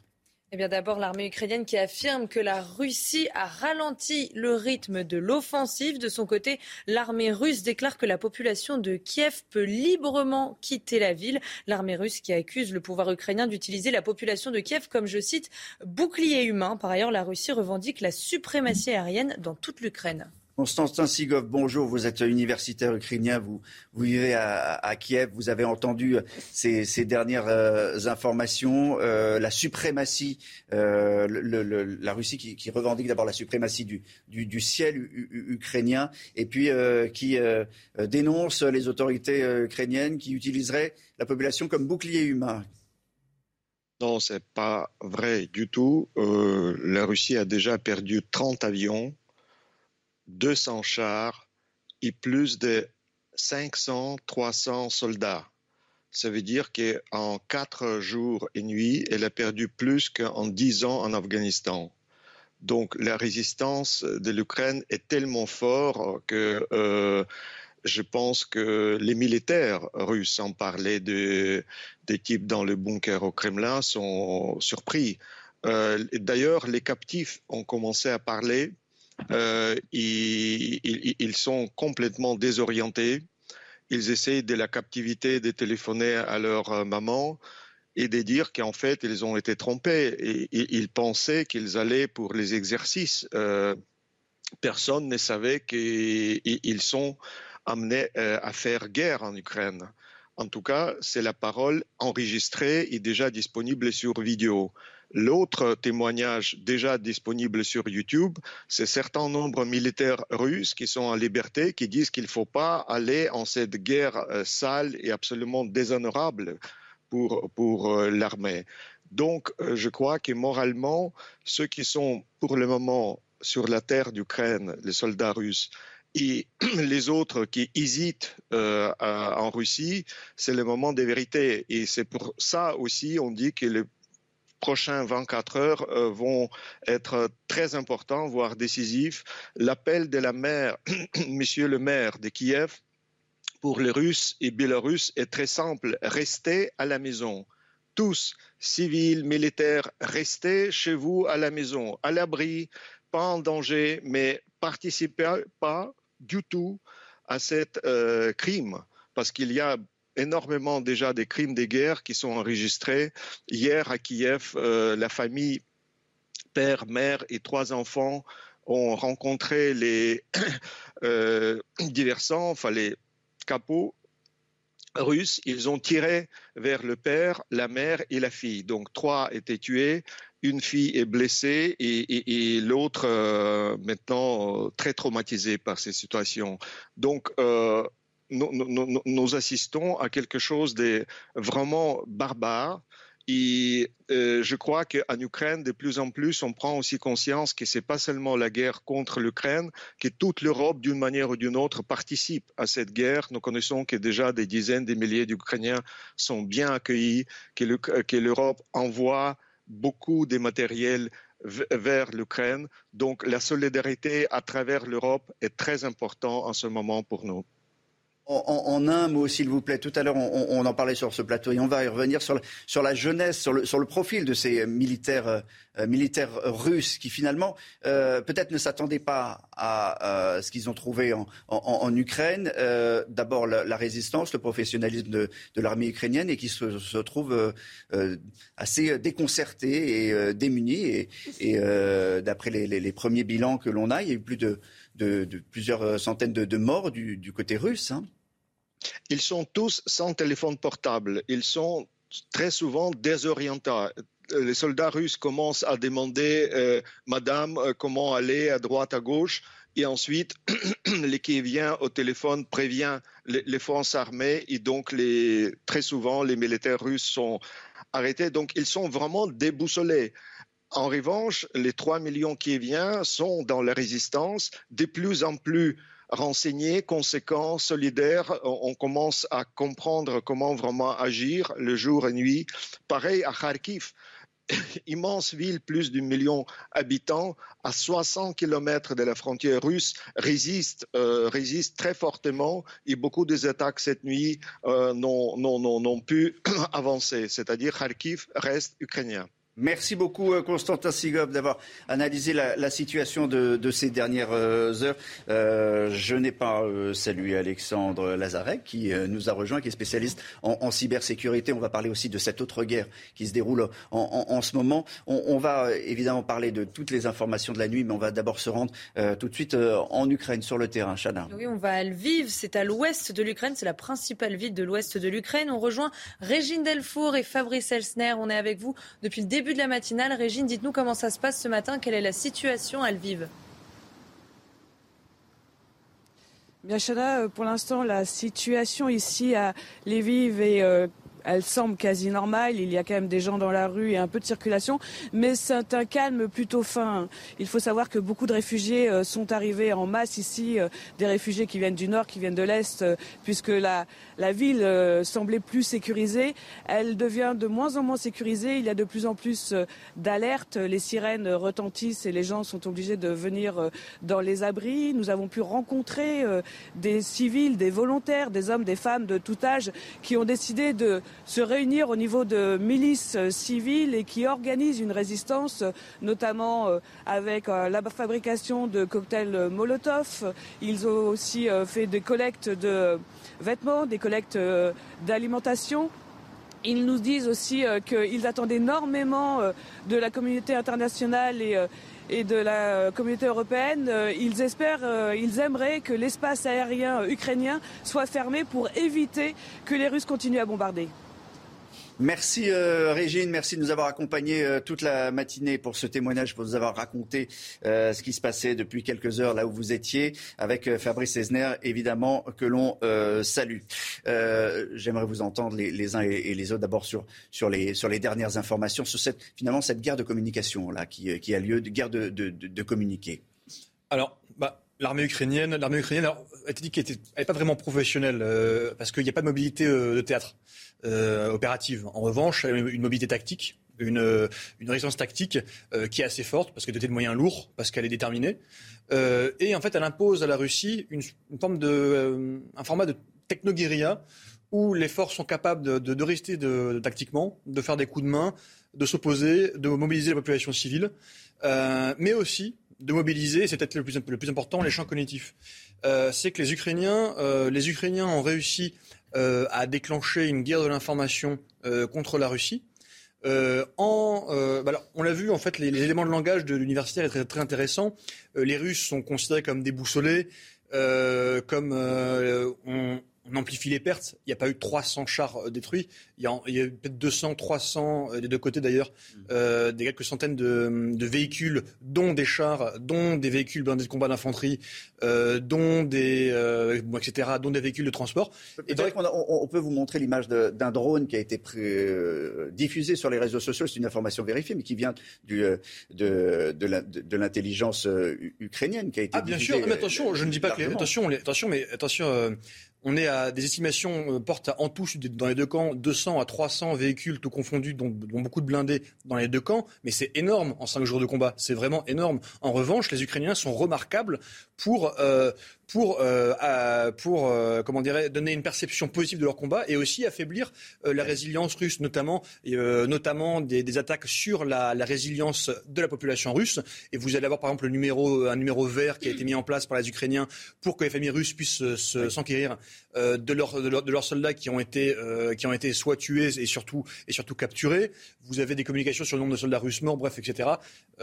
c'est très efficace. Oui, mais c'est pas seulement une guerre de communication, parce qu'on voit que partout en Ukraine, dès qu'il y a eu, non, non, mais dès qu'il y a eu euh, l'attaque des, des, Russes, on a vu des Ukrainiens qui parlaient russe, qui se sont levés pour défendre l'Ukraine. Et ce qu'ils défendent, c'est, ce sont des valeurs. Hein. C'est la démocratie, c'est que même les Ukrainiens d'origine russe n'ont pas forcément envie d'avoir un régime russe en Ukraine parce qu'ils savent exactement ce qui se passe en Russie. Et donc la, la réalité, c'est qu'il y a une identité démocratique et européenne qui est remarquable. Ça, dirais, mais... Oui, mais européenne aussi, parce que si vous discutez avec des leaders, euh, des, et pas seulement des leaders, avec des populations euh, ukrainiennes, ils, ils, ont cet ADN et ils ont cette envie d'être des Européens comme les, les, autres. Ça fait des années que n'importe quel Ukrainien que vous croisez dans la rue dit on a envie d'être membre, non pas de l'OTAN, mais de l'Union européenne. Donc il y a, y a, y a, y a ce... une guerre, mais la, Russie est aussi mais, en Europe, mais, même si elle se comporte mais bien sûr, mais c'est pour ça que je parle de l'Union européenne et pas de et pas de et voilà, c'est une certaine vision. Et secondo, secondo euh, ils sont très bien structurés et ils ont préparé le terrain. Euh, Mikhail euh, Fedorov, qui est le vice-premier ministre en charge du numérique, a préparé aussi la réaction cyber. Enfin, tout ça est préparé de, de long. Qu'est-ce que c'est que la réaction cyber? Et ça, c'est votre partie, euh, Alexandre Lazare. Euh, vous êtes spécialiste en, en, en cybersécurité. Euh, il y a une deuxième guerre qui se joue, qui est invisible peut-être pour, pour, pour, nous, mais qui est très importante euh, parce que euh, on, on, va, on va avoir en France, peut-être, et, et, en Europe, des droits à des attaques qui viennent directement. On en a déjà. Ça constitue une menace, absolument. Ça fait partie intégralement de la guerre aujourd'hui. Depuis un certain nombre d'années, on sait que la Russie a fait de l'arme cyber un élément tout à fait important, tout à fait majeur dans euh, ses activités, euh, je dirais, hégémoniques. À Alors comment ça se passe? Qu'est-ce que c'est? Concrètement, ce sont, c'est d'abord une prise de conscience par euh, Poutine en particulier, et tout ça est tout à fait documenté, que les attaques cyber, les cyberattaques dans le milieu du numérique permettent de entraver le bon fonctionnement d'institutions, d'entreprises et donc de déranger et même de, de, de, il est possible de commettre des, des, véritables crimes à travers des attaques cyber. Donc il y a eu des investissements, il y a eu des recrutements. On sait par exemple que la Russie a recruté Edward Snowden, mais c'est aussi des centaines et des centaines de jeunes gens qui ont été formés. Ce sont des investissements qui ont été effectués pour la Russie dans cet objectif bien particulier qui consiste d'abord à se protéger des attaques des autres et éventuellement, le cas échéant, de déranger. Et d'ailleurs, on parlait de l'information, mais l'information aussi, la, la manipulation, si je peux dire, de l'information à travers euh, le numérique, c'est aussi un enjeu que la Russie a utilisé abondamment dans le passé lors de différentes élections présidentielles pour peser aussi euh, sur les choix politiques des États. Et aujourd'hui, eh bien, et, demain aussi, effectivement, les États qui euh, eh bien, euh, se, manifesteraient, je dirais, leur mécontentement par rapport à l'attitude de la Russie en Europe, en Allemagne, en France, eh bien, sont menacés par ces attaques. Vous disiez c'est déjà le cas, c'est déjà arrivé. Donc, ce sont des, nos, nos, hôpitaux, sont des, des, Mais, mais, il y a eu toute une série d'attaques à partir de 2007 en, en Estonie, et elles ne s'arrêtent jamais. C'est-à-dire qu'en permanence, on est attaqué. Euh, il y a des usines à, à, créer des attaques qui sont sur le territoire euh, russe, qui appartiennent à des intérêts euh, euh, privés. Et l'Union européenne, j'étais conseiller spécial du, du vice-président Anzip, ancien Premier ministre estonien, à la Commission européenne. L'Union européenne, depuis cinq ans, a mis en place un une stratégie pour lutter contre la désinformation. Et le fait qu'on ait arrêté euh, à l'échelle européenne RT News et toute une série de... Sputnik. Mais oui, c'est aussi parce, pour éviter que euh, toute une série d'informations se propagent et touchent euh, les populations. Il y a une guerre de l'information et ah, l'Union européenne est en plein dedans. Il y a une guerre d'information, mais pour le coup, la guerre de l'information, objectivement, objectivement, cette guerre d'information, voire de la pour influencer les champs cognitifs, on le fait aussi, les Ukrainiens le font aussi, et d'ailleurs, ils ont bien raison. Le but, le but c'est de, euh, de casser la résilience, de casser l'esprit de défense, la combativité du camp d'en face. Et ça, là-dessus, les Ukrainiens l'ont remporté sur les Russes et c'est assez remarquable. Ils ont montré en fait que des civils, des soldats qui filment les combats, euh, qui, un, gouvernement qui communique sur des pertes, sur des pertes extrêmement, extrêmement lourdes, même si elles sont, le sont beaucoup moins, qui communique sur les, civils tués, même s'il y en a peu. Finalement, est-ce qu'au fond, je vous pose tous la question, c'est pas ça l'arme suprême, c'est pas ce que j'ai dans, la main. C'est-à-dire, c'est que on est tous, enfin tous ceux qui sont sur le terrain peuvent envoyer de l'image. Alors évidemment, euh, nous notre métier c'est de la vérifier cette image, mais on a des témoignages comme on n'en a jamais eu sur, sur un terrain de guerre de cette manière-là. Mais la digitalisation, c'est aussi évidemment un moyen de propager l'information. Il y a eu des révolutions qui ont été rendues possibles grâce à ces outils numériques et aux réseaux sociaux qu'il faut saluer aussi parfois parce qu'ils ont permis aussi de communiquer, de transférer des informations par les manifestants ou ceux qui s'opposent, etc. Mais c'est aussi une grande vulnérabilité pour les institutions et pour les citoyens. Et donc il faut avoir parfaitement conscience de cela. Et il faut aussi s'en prémunir. L'un des premiers objectifs stratégiques de Poutine, c'était de casser l'infrastructure numérique euh, de, l'Ukraine. Et manifestement, pour l'instant, encore, elle tient. Et, et donc, c'est quand même une grande réussite parce que d'un côté, il y a des moyens disproportionnés et il y a une stratégie d'attaque.